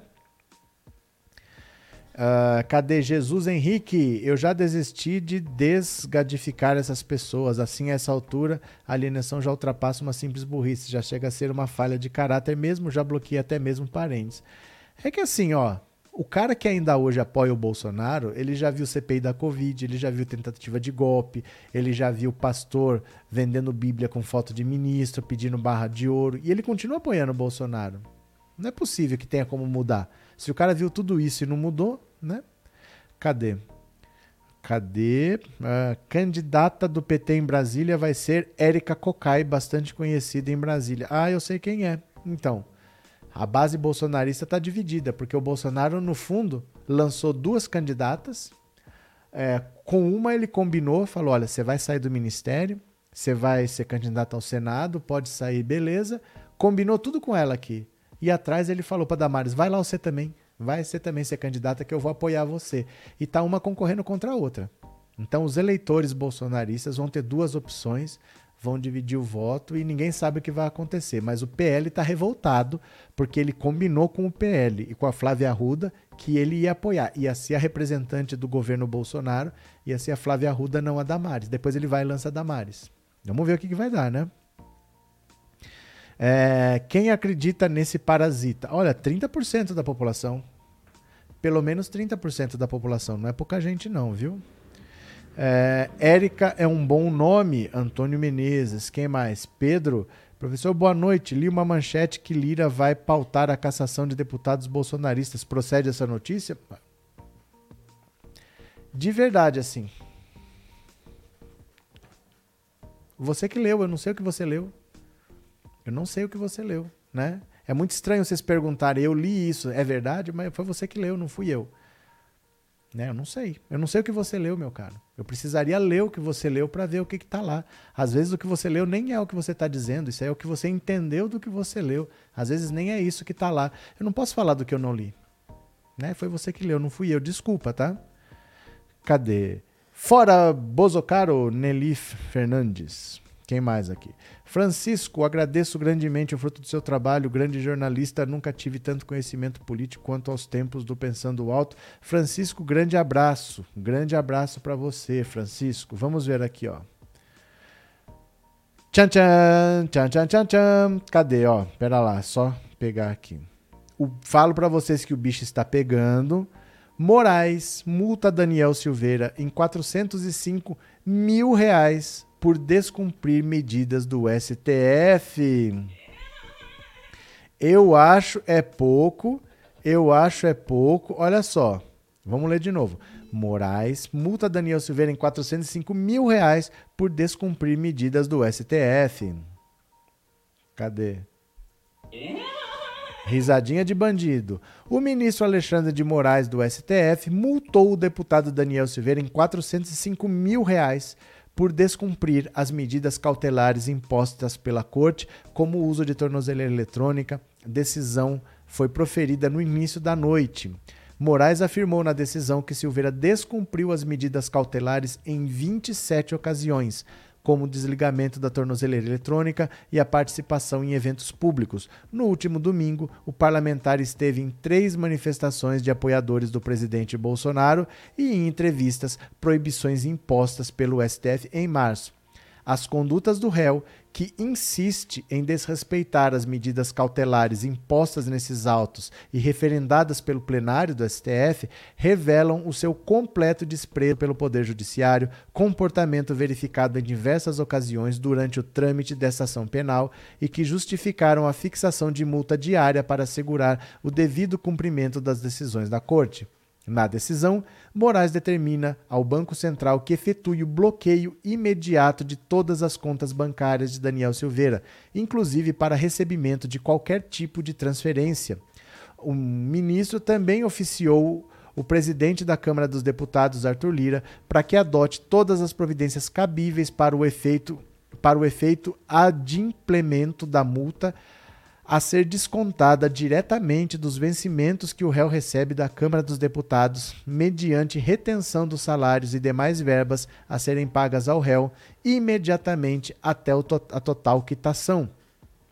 Moraes decidiu ainda que Daniel Silveira deverá substituir a tornozeleira por outro equipamento em até 24 horas, sob o risco de sofrer novas multas. Segundo a Secretaria de Administração Penitenciária do DF, o deputado está sem monitoramento eletrônico desde o dia 17.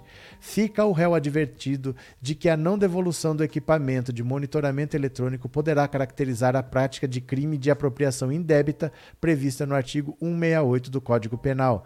Ontem, o parlamentar disse que não deveria estar usando a tornozeleira eletrônica. Estou sem ela, não existe mais nada, ainda mais depois de perdoado. Qualquer coisa subsequente, presidente perdoou, acabou.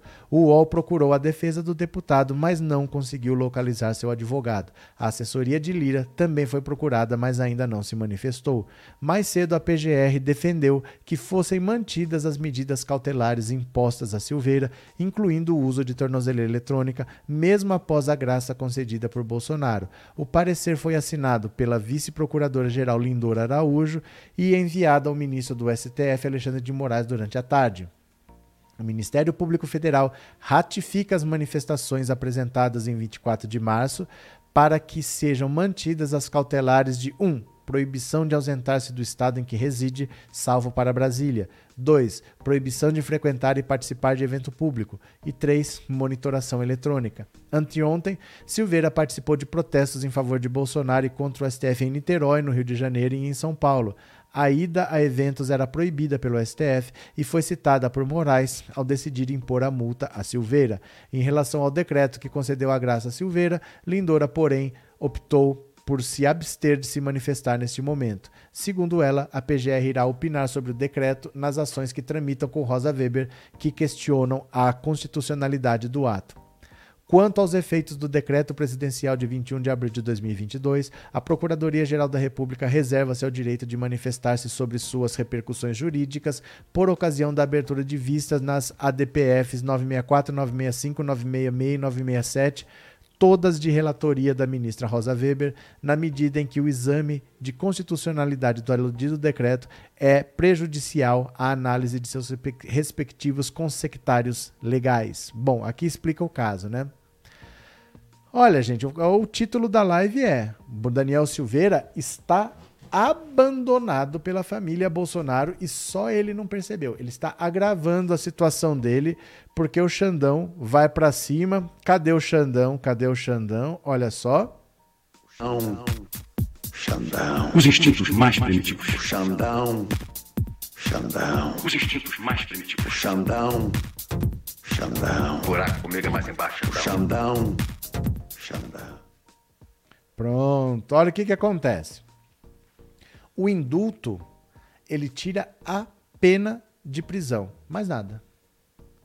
Tira a pena de prisão. Ele não deixa o cara elegível novamente, porque ele está inelegível, e a multa não tira. Então, só a condenação deu uma multa, acho que de 195 mil reais, 200 mil reais arredondando. Isso é da condenação. Só que ele parou de obedecer o que já estava decidido, porque o indulto ainda não está valendo não está valendo porque o STF ainda vai decidir se é moral, se é legal, se o Bolsonaro pode fazer desse jeito ou não. O, o, o processo ainda não terminou, ainda cabe recurso, não transitou em julgado, não publicou o acórdão, Você não pode dar o perdão para quem ainda não está condenado. O Daniel Silveira, apesar de já ter tido julgamento, ainda cabe recurso. Então ele não está tecnicamente condenado. Sem estar condenado, ele não pode ser indultado. Então o indulto não está valendo. E o Daniel Silveira parou de cumprir o que estava determinado antes.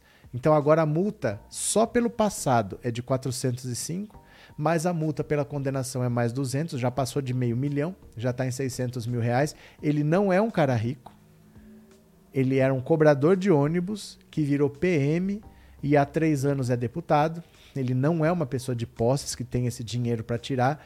Ele vai acabar preso do mesmo jeito. Esse decreto de indulto não vai passar. Ele está bem ferrado. A família Bolsonaro não vai se meter.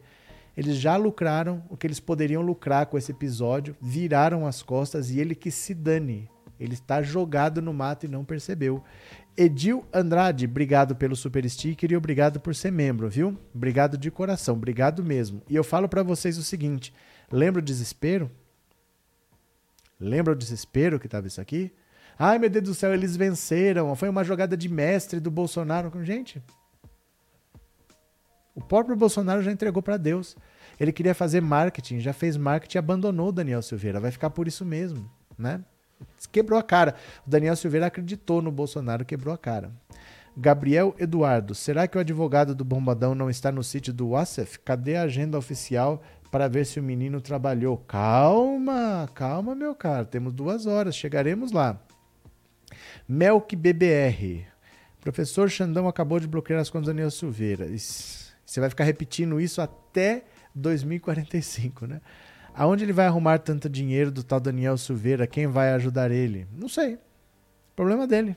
Se ele tiver que vender casa, se ele tiver que vender carro, ele vai ter que pagar essa multa aí e o salário dele está bloqueado. Ó, de salário, ele tem para receber até o final do ano, o salário dele bruto, porque desconta imposto de renda, deve dar uns 26 mil reais. Tem maio, junho, julho, agosto, setembro, outubro, novembro, dezembro. Tem oito meses de salário para receber. Vezes 25 dá 200 mil. Para quem tem que pagar 600 mil de multa, ele tem 200 mil de salário a receber. Se ele tiver alguma verba lá para ser reposta, alguma coisa, vai bloquear, vai pegar tudo. Mas ele vai ter que arrumar mais uns 400 mil aí. De salário, ele tem uns 200 mil para receber e ele vai ter que arrumar 400 mil. As contas foram bloqueadas até para doações. Ele não vai poder receber Pix da galera não para pagar multa. Vocês perceberam esse detalhe? Ó, a conta tá bloqueada até para receber, ó. Quer ver? Na decisão, Moraes determina ao Banco Central que efetue o bloqueio imediato de todas as contas bancárias, ó, inclusive para recebimento de qualquer tipo de transferência. Não vai ter Pix para pagar. Ó, galera, tem que pagar essa multa aí, meu Pix é esse. Não vai ter. Ele vai ter que pôr a mão no bolso, ele não vai poder receber doações.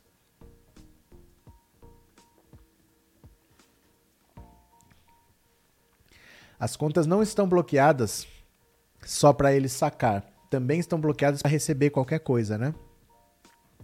Edil, boa noite. Eu sou a Edil, estava no Pacaembu. Te procurei, não deu. Uai, por quê? Fiquei lá até às 16. Lula começou a falar dei no pé, morta de cansada, abraço. Eu tava do lado do palco, olhando de frente. Eu tava mais ou menos do lado direito e eu fiquei lá das nove até umas três da tarde, mais ou menos. Eu não aguentava mais. Ó, olha a minha cor. Fritei. Tá tudo ardendo. Tô fritado aqui. Tô a milanesa. Viu? Esses bolsomínios são muito desinformados quanto à ignorância desse povo. Cadê? A jaula do Xandão é uma fortaleza, bombadão lascado. Inês, obrigado pelo super sticker e obrigado por ser membro. De coração, viu? É, gente, o bicho tá pegando pro Daniel Silveira. Deixa eu pegar mais uma aqui para vocês, viu? E vocês acham que o Bolsonaro tá se dando bem com esse discurso dele? Olha. Deixa eu pegar aqui. O Xandão está demais. Olha aqui que o Bolsonaro aqui, ó. Dis, opa, discurso golpista Ó, eita, com esse monte de banner.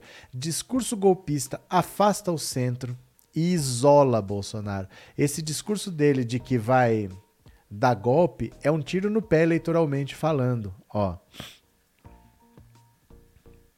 Jair Bolsonaro compareceu ao esvaziado ato anti-STF de Brasília e mandou um vídeo para São Paulo. Mas é nítido que baixou o tom.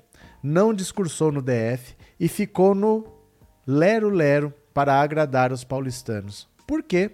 Porque foi avisado por coordenadores políticos da campanha de reeleição que, pelos primeiros levantamentos, o discurso golpista contra o Supremo e as ameaças à eleição não angariaram um só voto a favor de sua reeleição.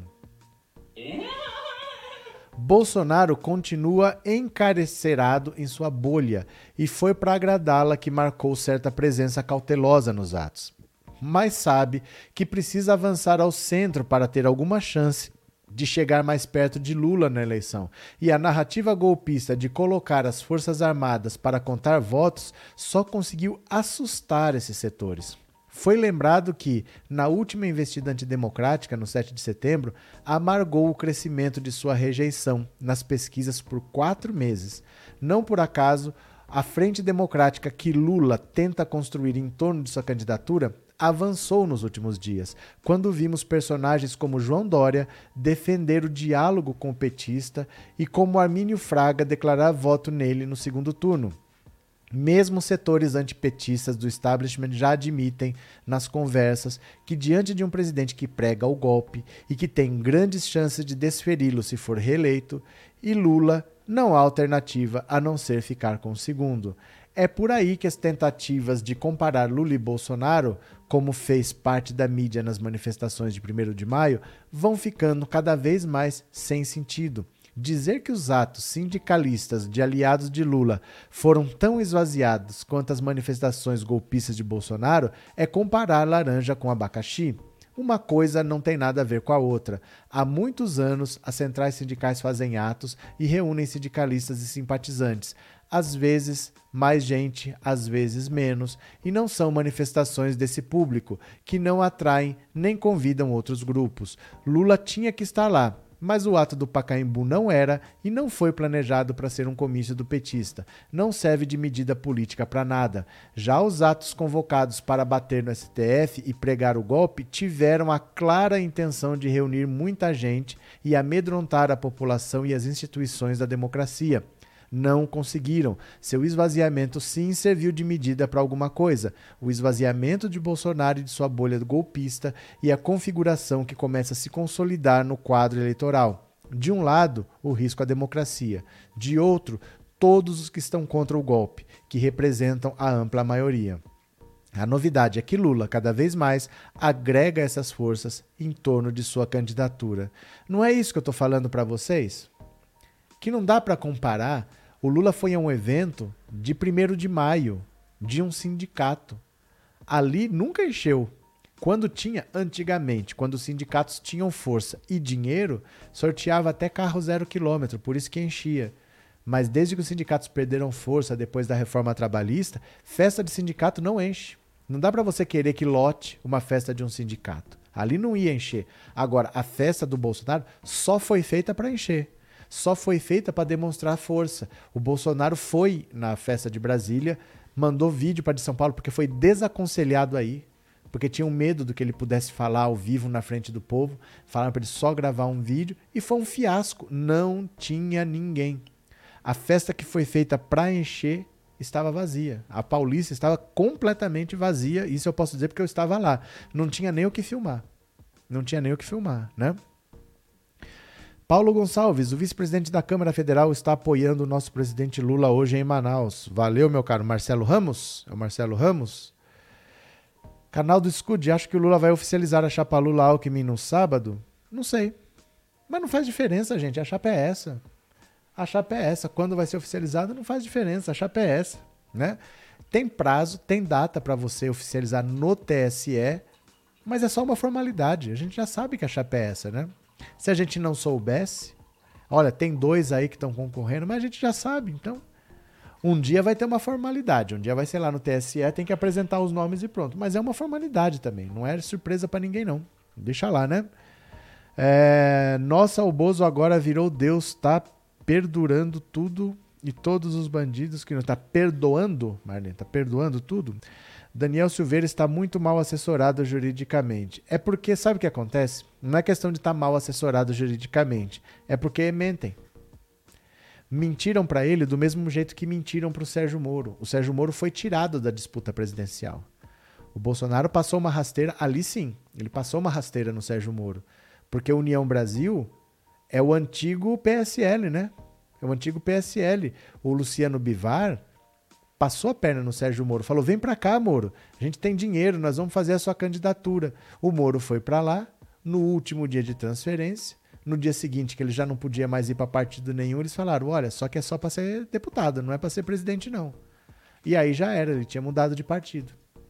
E agora o Bolsonaro ficou com a direita só para ele. Por isso que o Bolsonaro subiu 4, 5 pontos. Porque ele pegou uma parte dos votos que era do Sérgio Moro e ele tomou uma rasteira. Então não é assim, ele foi enganado e o Daniel Silveira também foi enganado. Falaram para ele, ó, o Bolsonaro vai te dar o perdão, você não vai acontecer nada, pode ficar tranquilo. E não é nada disso. Vai cair, o indulto vai cair inteiro. Mas mesmo que não caísse inteiro, ele só incidiria sobre a pena de prisão. A multa ele tem que pagar, ele fica inelegível. Ele foi enganado. Ele, ele é um tonto, gente. Ele é um tonto. Na verdade, ele é um tonto. Ninguém nem gosta dele. Na Câmara, ninguém gosta dele. Teca tá andando pra lá e pra cá. Não sei o que, que ela quer aqui. José Edmilson, e será lançado mesmo sábado e o Alckmin vai viajar o país. É, mas tanto faz, é só uma coisa oficial, não tem nada demais, né? Lula vai se candidatar a presidente. Vai, Maria da Conceição, vai. Vamos ver agora se esse menino trabalhou. Vamos ver. Opa!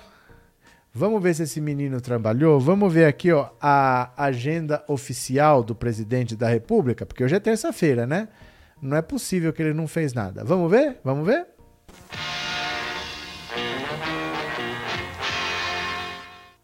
Pronto, vamos ver a agenda oficial do presidente da República, que normalmente é uma vergonha, mas vamos lá que é o jeito.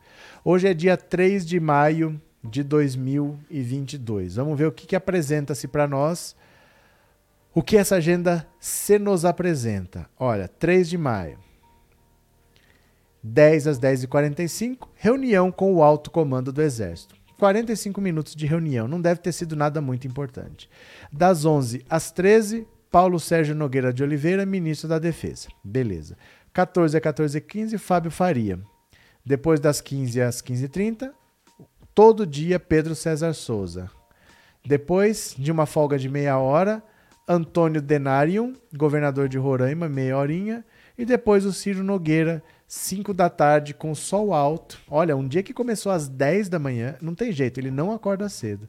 Um dia que começou às 10 da manhã e 5 da tarde já estava ele indo para casa depois de conversar. Conversou aqui, ninguém sabe o que, que ele conversou com o ministro da Defesa, ninguém sabe o que ele com, conversou com o alto comando do Exército. Mas, gente, deixa eu falar aqui para vocês. Não procurem problemas para vocês se complicarem. Eu mostrei aqui para vocês que o Biden mandou uma secretária de governo dele aqui para dizer para de besteira. Você quer ver? Eu vou, eu vou mostrar aqui de novo aqui, ó. Pegar aqui, ó. ó. Isso aqui é o governo Biden dizendo o seguinte: nós não vamos apoiar um golpe. Dá uma olhadinha aqui, ó. Vocês têm um histórico muito bom de eleições justas e transparentes. Isso aqui é o governo Biden falando para Bolsonaro. Não inventa, nós não vamos apoiar golpe. Olha, todos os brasileiros devem confiar nos sistemas e participar. Isso é mais importante. Ó, os líderes brasileiros precisam expressar essa mesma confiança nos sistemas. Vocês têm um histórico muito bom de eleições justas e transparentes. Temos confiança nas instituições. Esperamos que os brasileiros também tenham confiança nas instituições e que o voto seja livre, justo e com ampla participação por, é, popular. Quem disse foi a Victoria Nuland, subsecretária de Assuntos Políticos dos Estados Unidos, a Matias Broteiro da CNN. Ó, ela veio conversar com esse Carlos França aqui, ó. Cadê? Ó? Carlos França o ministro da, das Relações Exteriores do Brasil. O governo americano veio aqui dizer que o sistema eleitoral brasileiro é seguro, é confiável, que o histórico do sistema eleitoral brasileiro é de eleições limpas e que o brasileiro tem que acreditar e as autoridades brasileiras têm que confiar. Eles estão falando, não vem com essa desculpa de que teve fraude que nós não vamos engolir. Nós não vamos aceitar, não venham com essa conversinha fiada para nós. É isso aqui que é importante. O que o Bolsonaro conversou com o alto comando das Forças Armadas, conversa fiada, provavelmente nada de útil, porque não vai ter golpe e ponto, né? Mimi, deu até dó do Marreco e do Brucutu. Sério que foram ludibriados? Foram. Foram. O convite do União Brasil para o Sérgio Moro trocar o Podemos pelo União Brasil não foi para ele ser candidato, foi para tirar ele da disputa. Fizeram o convite no final, na última hora, exatamente para ele não poder desfazer. Foi para lá, não tem mais como ir para lugar nenhum porque acabou o prazo. E o União Brasil falou: não, nós não vamos ter candidato, não. O Luciano Bivar está muito perto de apoiar o Bolsonaro ou de não apoiar ninguém. Mas não vai ter Sérgio Moro candidato. Eles tiraram Sérgio Moro da disputa. E com o Daniel Silveira foi a mesma coisa. Ele está achando que ele pode tudo, que o Bolsonaro está com ele. O Bolsonaro já virou as costas, já lucrou o que ele podia com essa situação, já fez o marketing dele e agora o Daniel se vire com essa multa aí. Ele tem uns 600 mil reais de multa para pagar, né? Mimi, voltei para contrariar, não confio nessas falas dos Estados Unidos, articula o oposto nos bastidores, vídeos ameaças a Petro. Na... Mas aí é que tá. Mimi, entenda aqui uma coisa. Isso se chama ficar cego pela ideologia. Você, a princípio, desconfia. Isso já está errado. Você não pode, a princípio, ter uma posição já tomada. Isso é a definição de preconceito você está se declarando uma pessoa preconceituosa, porque você a princípio você já não gosta simplesmente porque veio dos Estados Unidos. Isso é a ideologia que cega.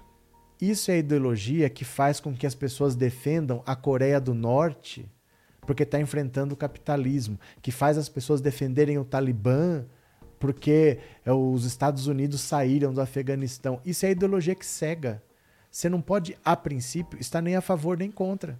O que você tem que entender é os Estados Unidos, do Biden, perceberam o estrago que foi feito na, na América do Sul pela influência do Trump, que o Trump tinha o mesmo marqueteiro, o mesmo estrategista, que é aquele Steve Bannon, que criou essa estratégia de vamos governar pelo medo, pelo atrito, pelo conflito.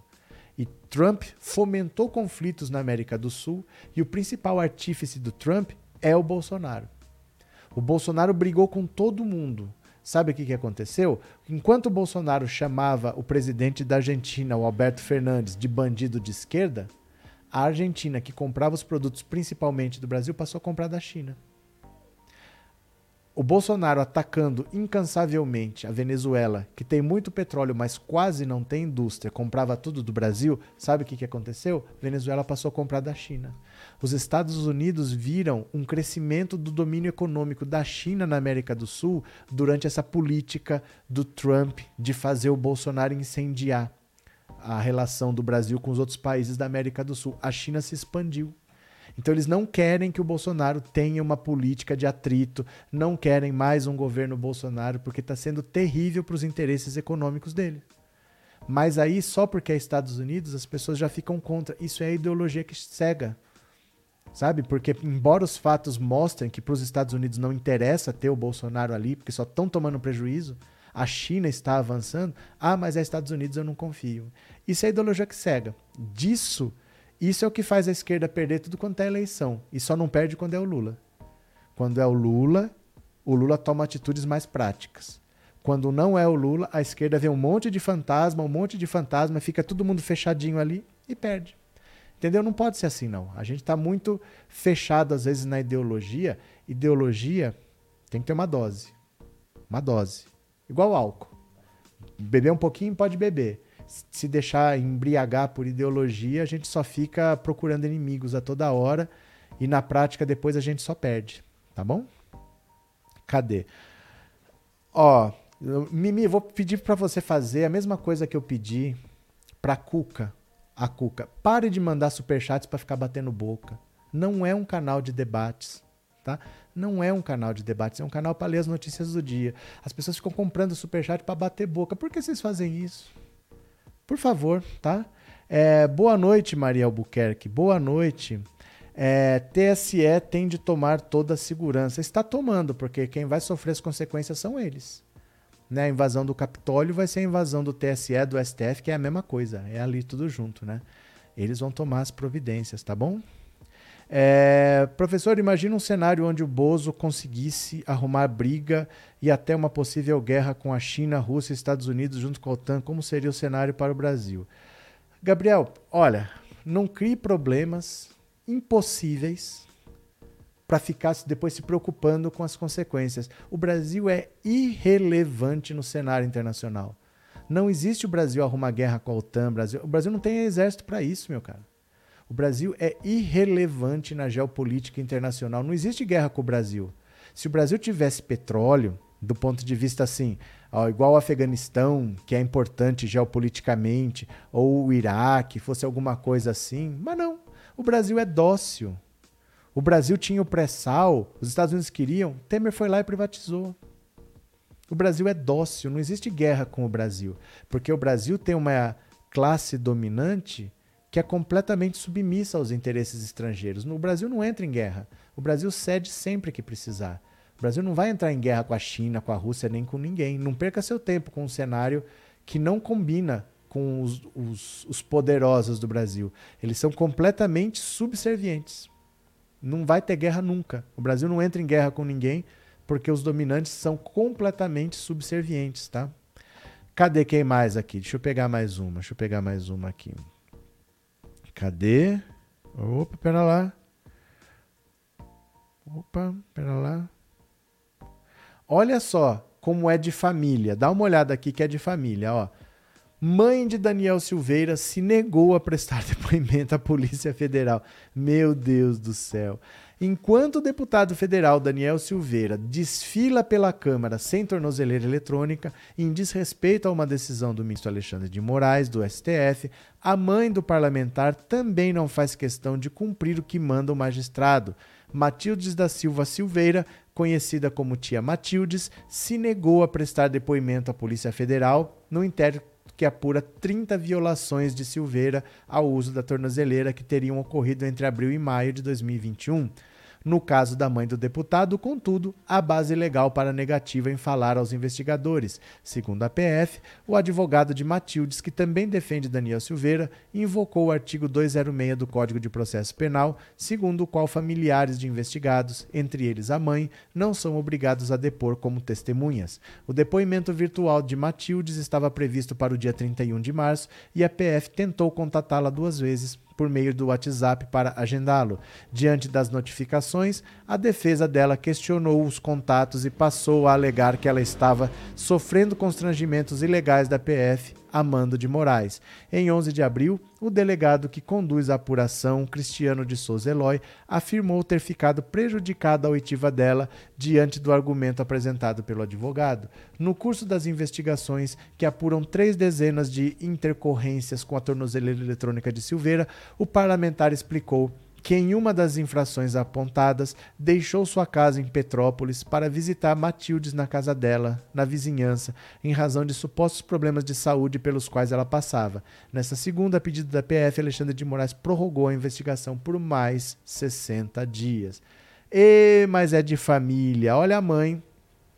Olha a mãe se negando a prestar depoimento à Polícia Federal, né? Cadê quem mais? Arlete Mariano Meire Souza Inês Nascimento, salve, salve queridas, disse socorro. Fabiano, se o Brasil entra em uma guerra com esses tanques fumacentos, eles vão ganhar de ninguém, os soldados vão morrer de bobeira. O Brasil não tem exército para uma guerra de verdade. Não tem. Como é que eu vou guerrear com a Rússia? Eu não tenho nem como ir para a Rússia. Será que o Brasil tem esses porta-aviões todos? Os porta-aviões que o Brasil tem, o Brasil comprou de sucata. A França ia jogar fora o Brasil comprou. Primeiro comprou Minas Gerais, depois comprou São Paulo, mas iam ser descartados. O Brasil tem porque tem. Deve ter aviãozinho de esquadrilha da fumaça lá para voar no porta-aviões. Tem uns submarinos, alguns assim, com uma capacidade limitada. O Brasil não tem condição de entrar em guerra com ninguém, né? Condição real não tem. Roger, é bem por aí. Já que o Brasil não entra em guerra com ninguém, para que servem essas forças armadas só para gastar o nosso dinheiro? É você não sabe o que eles gastam com previdência. Os custos não, é- não são só o salário, o custo é até pequeno, viu? De salário. Mas previdências, essas aposentadorias, o sistema de saúde deles é uma fortuna. Exército só serve para formar bandidos por tráfico e pintar o meio-fio das árvores. André, e lavar lavar a, a estátua do Duque de Caxias também no 7 de setembro.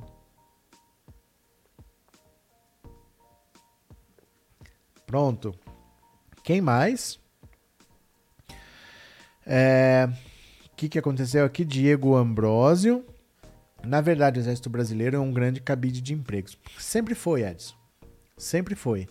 Porque o Brasil, praticamente a sua história toda, até muito recentemente, tinha trabalho escravo. O Brasil quase entrou no século XX com trabalho escravo.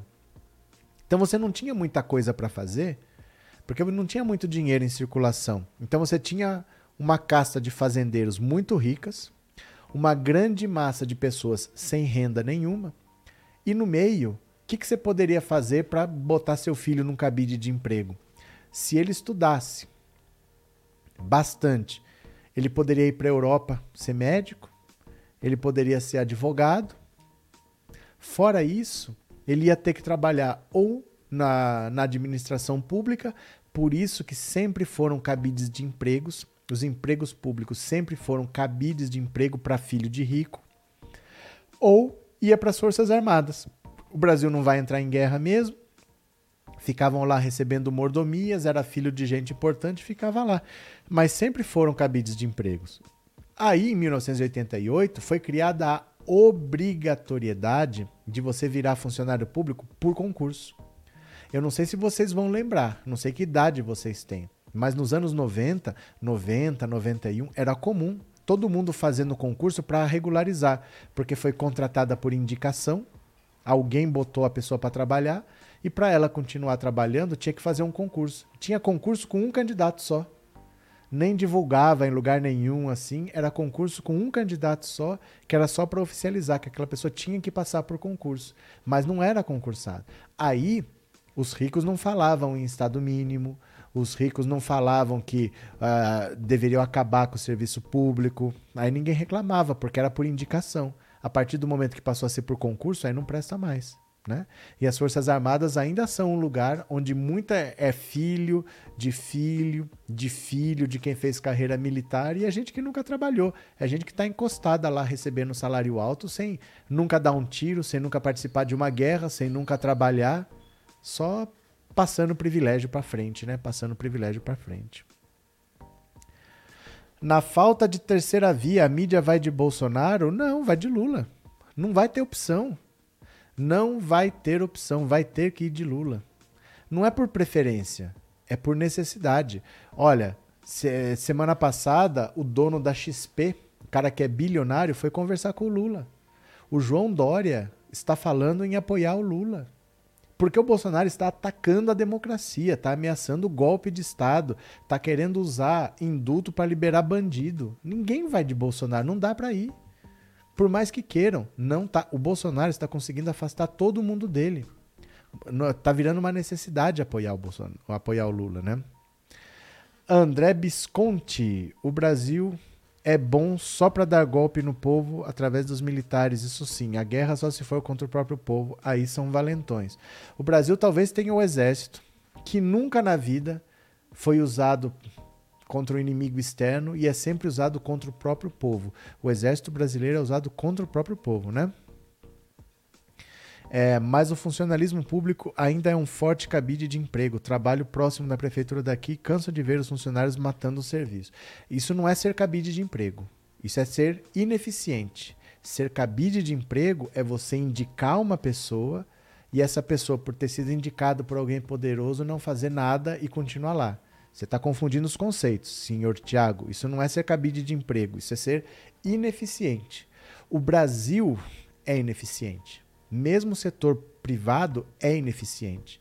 Se você comparar a produtividade, por exemplo, de pega um, um carro, pega a Volkswagen alemã, pega a Volkswagen brasileira, as duas produzindo o mesmo carro. Veja a produtividade da fábrica alemã e a produtividade da fábrica brasileira. Aí você vai ver a escolaridade do alemão, a escolaridade do brasileiro, a mentalidade profissional de um, a maneira como o outro é tratado aqui. A produtividade no Brasil, em geral, é muito baixa. Não é só no setor público. Na sua empresa privada também tem muita gente matando tempo, matando serviço, viu? Cadê que mais? É... Que susto, Meire, que susto. Dedada no like, gente linda. Arruma aos 3 mil. É sério que não tem 3 mil likes ainda? Não tem 3 mil likes? É, dá um like aí, pessoal. São 1.200 pessoas assistindo e só 720 likes. Não, não são só 720, não. No dia 7 de setembro era só fumaça nos tanques que desviaram, que deveriam ser de guerra. O Brasil não tem estrutura para isso, não, né?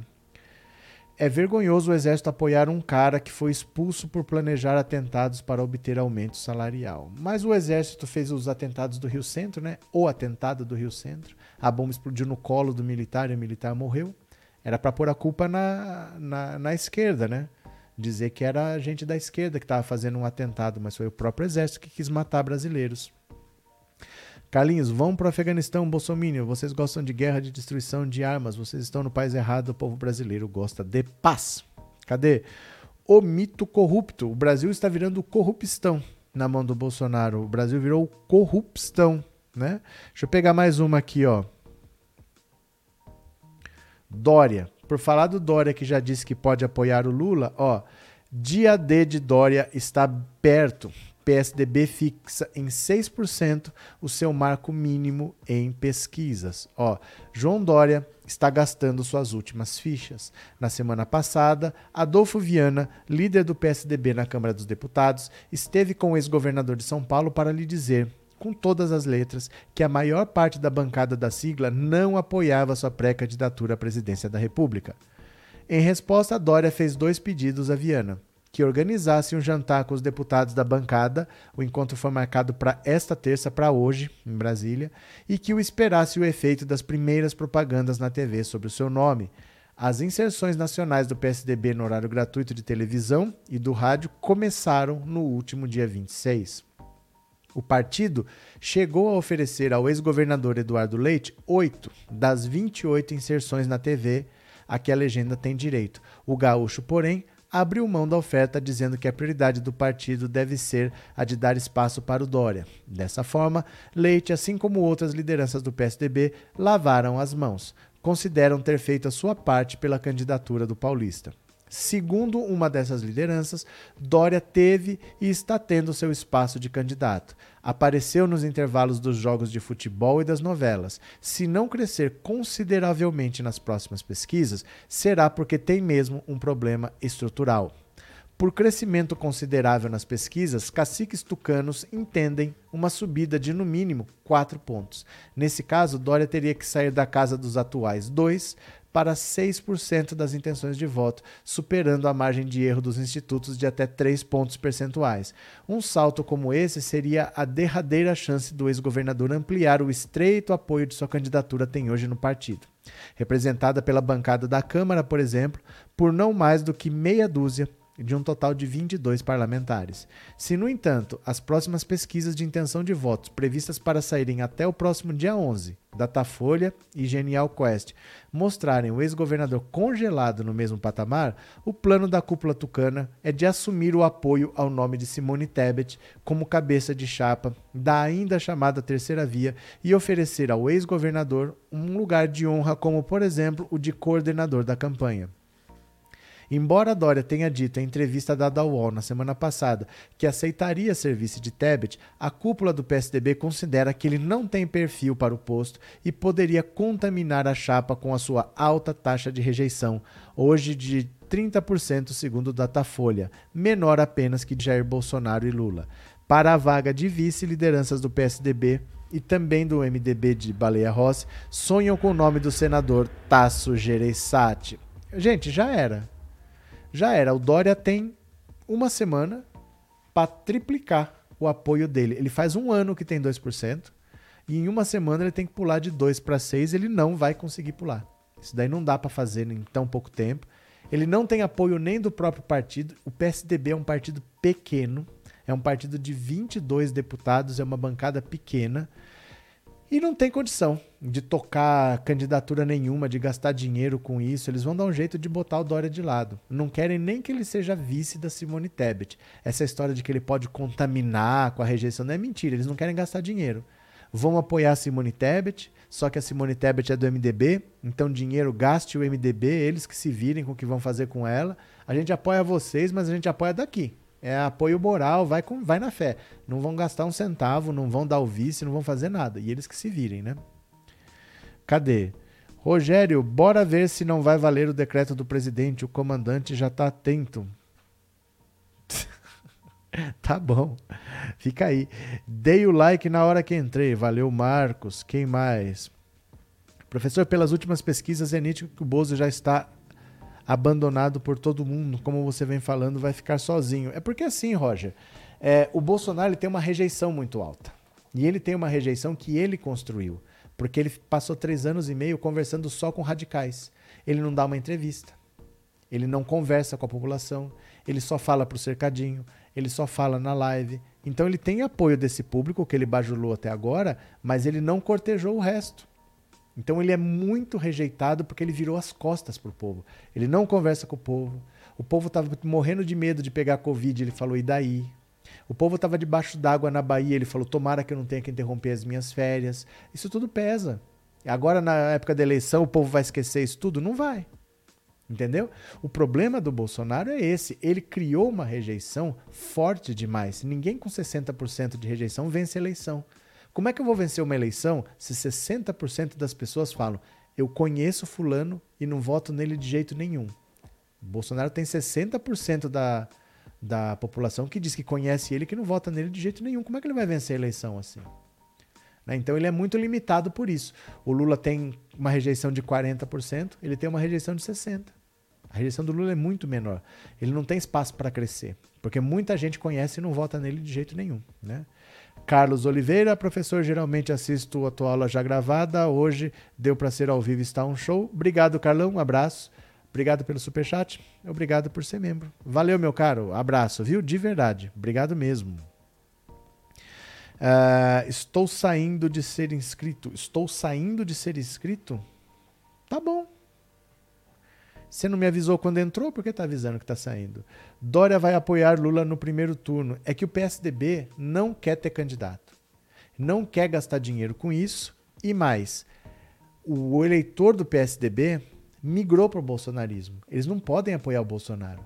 Porque a única chance deles voltarem a existir, deles recuperarem alguma coisa, é destruir o bolsonarismo. Enquanto existir um Bolsonaro forte, o PSDB está extinto.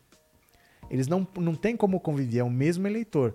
O eleitor do PSDB migrou para o bolsonarismo. Não dá para existir os dois. Ele precisa destruir o bolsonarismo para recuperar o eleitorado. Então, só apoiando o Lula. Se eles apoiarem o Bolsonaro, o PSDB acaba. Eles não recuperam mais esse eleitor que um dia foi deles, né? É... Anísio, é isso. O Bozo passou três anos desgovernando, agora quer votos, perdeu o Playboy. É por que, que alguém vai votar por mais quatro anos do Bolsonaro se ele ficou quatro anos lá sem fazer nada? Fazendo questão de não fazer nada. Pô, todo feriado ele viaja pro Guarujá ou vai pra Santa Catarina, fica andando de jet ski. Aí acontece uma tragédia, ele não quer ir porque ele não quer interromper as férias, ele quer continuar gastando dinheiro público, quer dizer. Ele quer mais quatro anos do quê? De um resort? Ele acha que ele está de férias, né? Cadê? Não entendo porque muitas pessoas, ainda que vivem no meu lado, votam no Bozo, votaram e vão votar. Porque a vida é assim, Marcos. As pessoas pensam diferente da gente. Isso, isso é fundamental. Você tem que entender que as pessoas pensam diferente de você, têm objetivos diferentes de você, têm opiniões diferentes. Tem gente que nunca gostou do Lula, não gosta e nunca vai gostar. Nem ela sabe explicar por quê. Mas é assim, as pessoas pensam diferente mesmo, né? Cadê? Uh, essa semana, essa pesquisa do Paraná, pesquisa Lula 51, Bolsonaro 27, foi em Alagoas. Então, tem que ter calma, tem que ver a metodologia, tem que ver de quando é. Lula faz articulação com Janones, PDT e MDB, diz canal de Tiago. Eu não entendo vocês. Juro que eu não entendo vocês. Ó, deixa eu pegar mais uma aqui, tá? Cadê? Óleo no Nordeste, enchente na Bahia, catástrofe em Petrópolis, fora as mortes por Covid e tem mais, Maria Helena, né? Verdade. Ó, eu vou parando por aqui porque passou de duas horas. Eu vou ver as mensagens do Pix que vocês mandaram, tá? Então deixa eu ver se vocês contribuíram com o Pix. Vou aqui mostrar. A Teca tá comendo alguma coisa, só tô ouvindo o dentinho dela mastigar aqui. Deixa eu ver.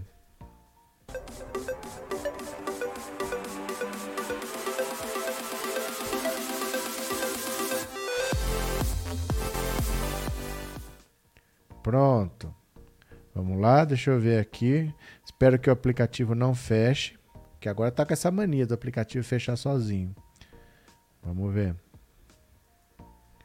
Vou tentar clicar, ó, aí, já, eu, eu falo para vocês, ó, ó, eu clico, ele dá erro, ó, desculpe, algo aconteceu. Eu vou ter que ler os nomes. Eu vou tentar mais uma vez para não dizer que é falta de tentar. Eu vou clicar num nome. Ó, agora foi. Obrigado, Marli Restit. Obrigado. Além da Marli.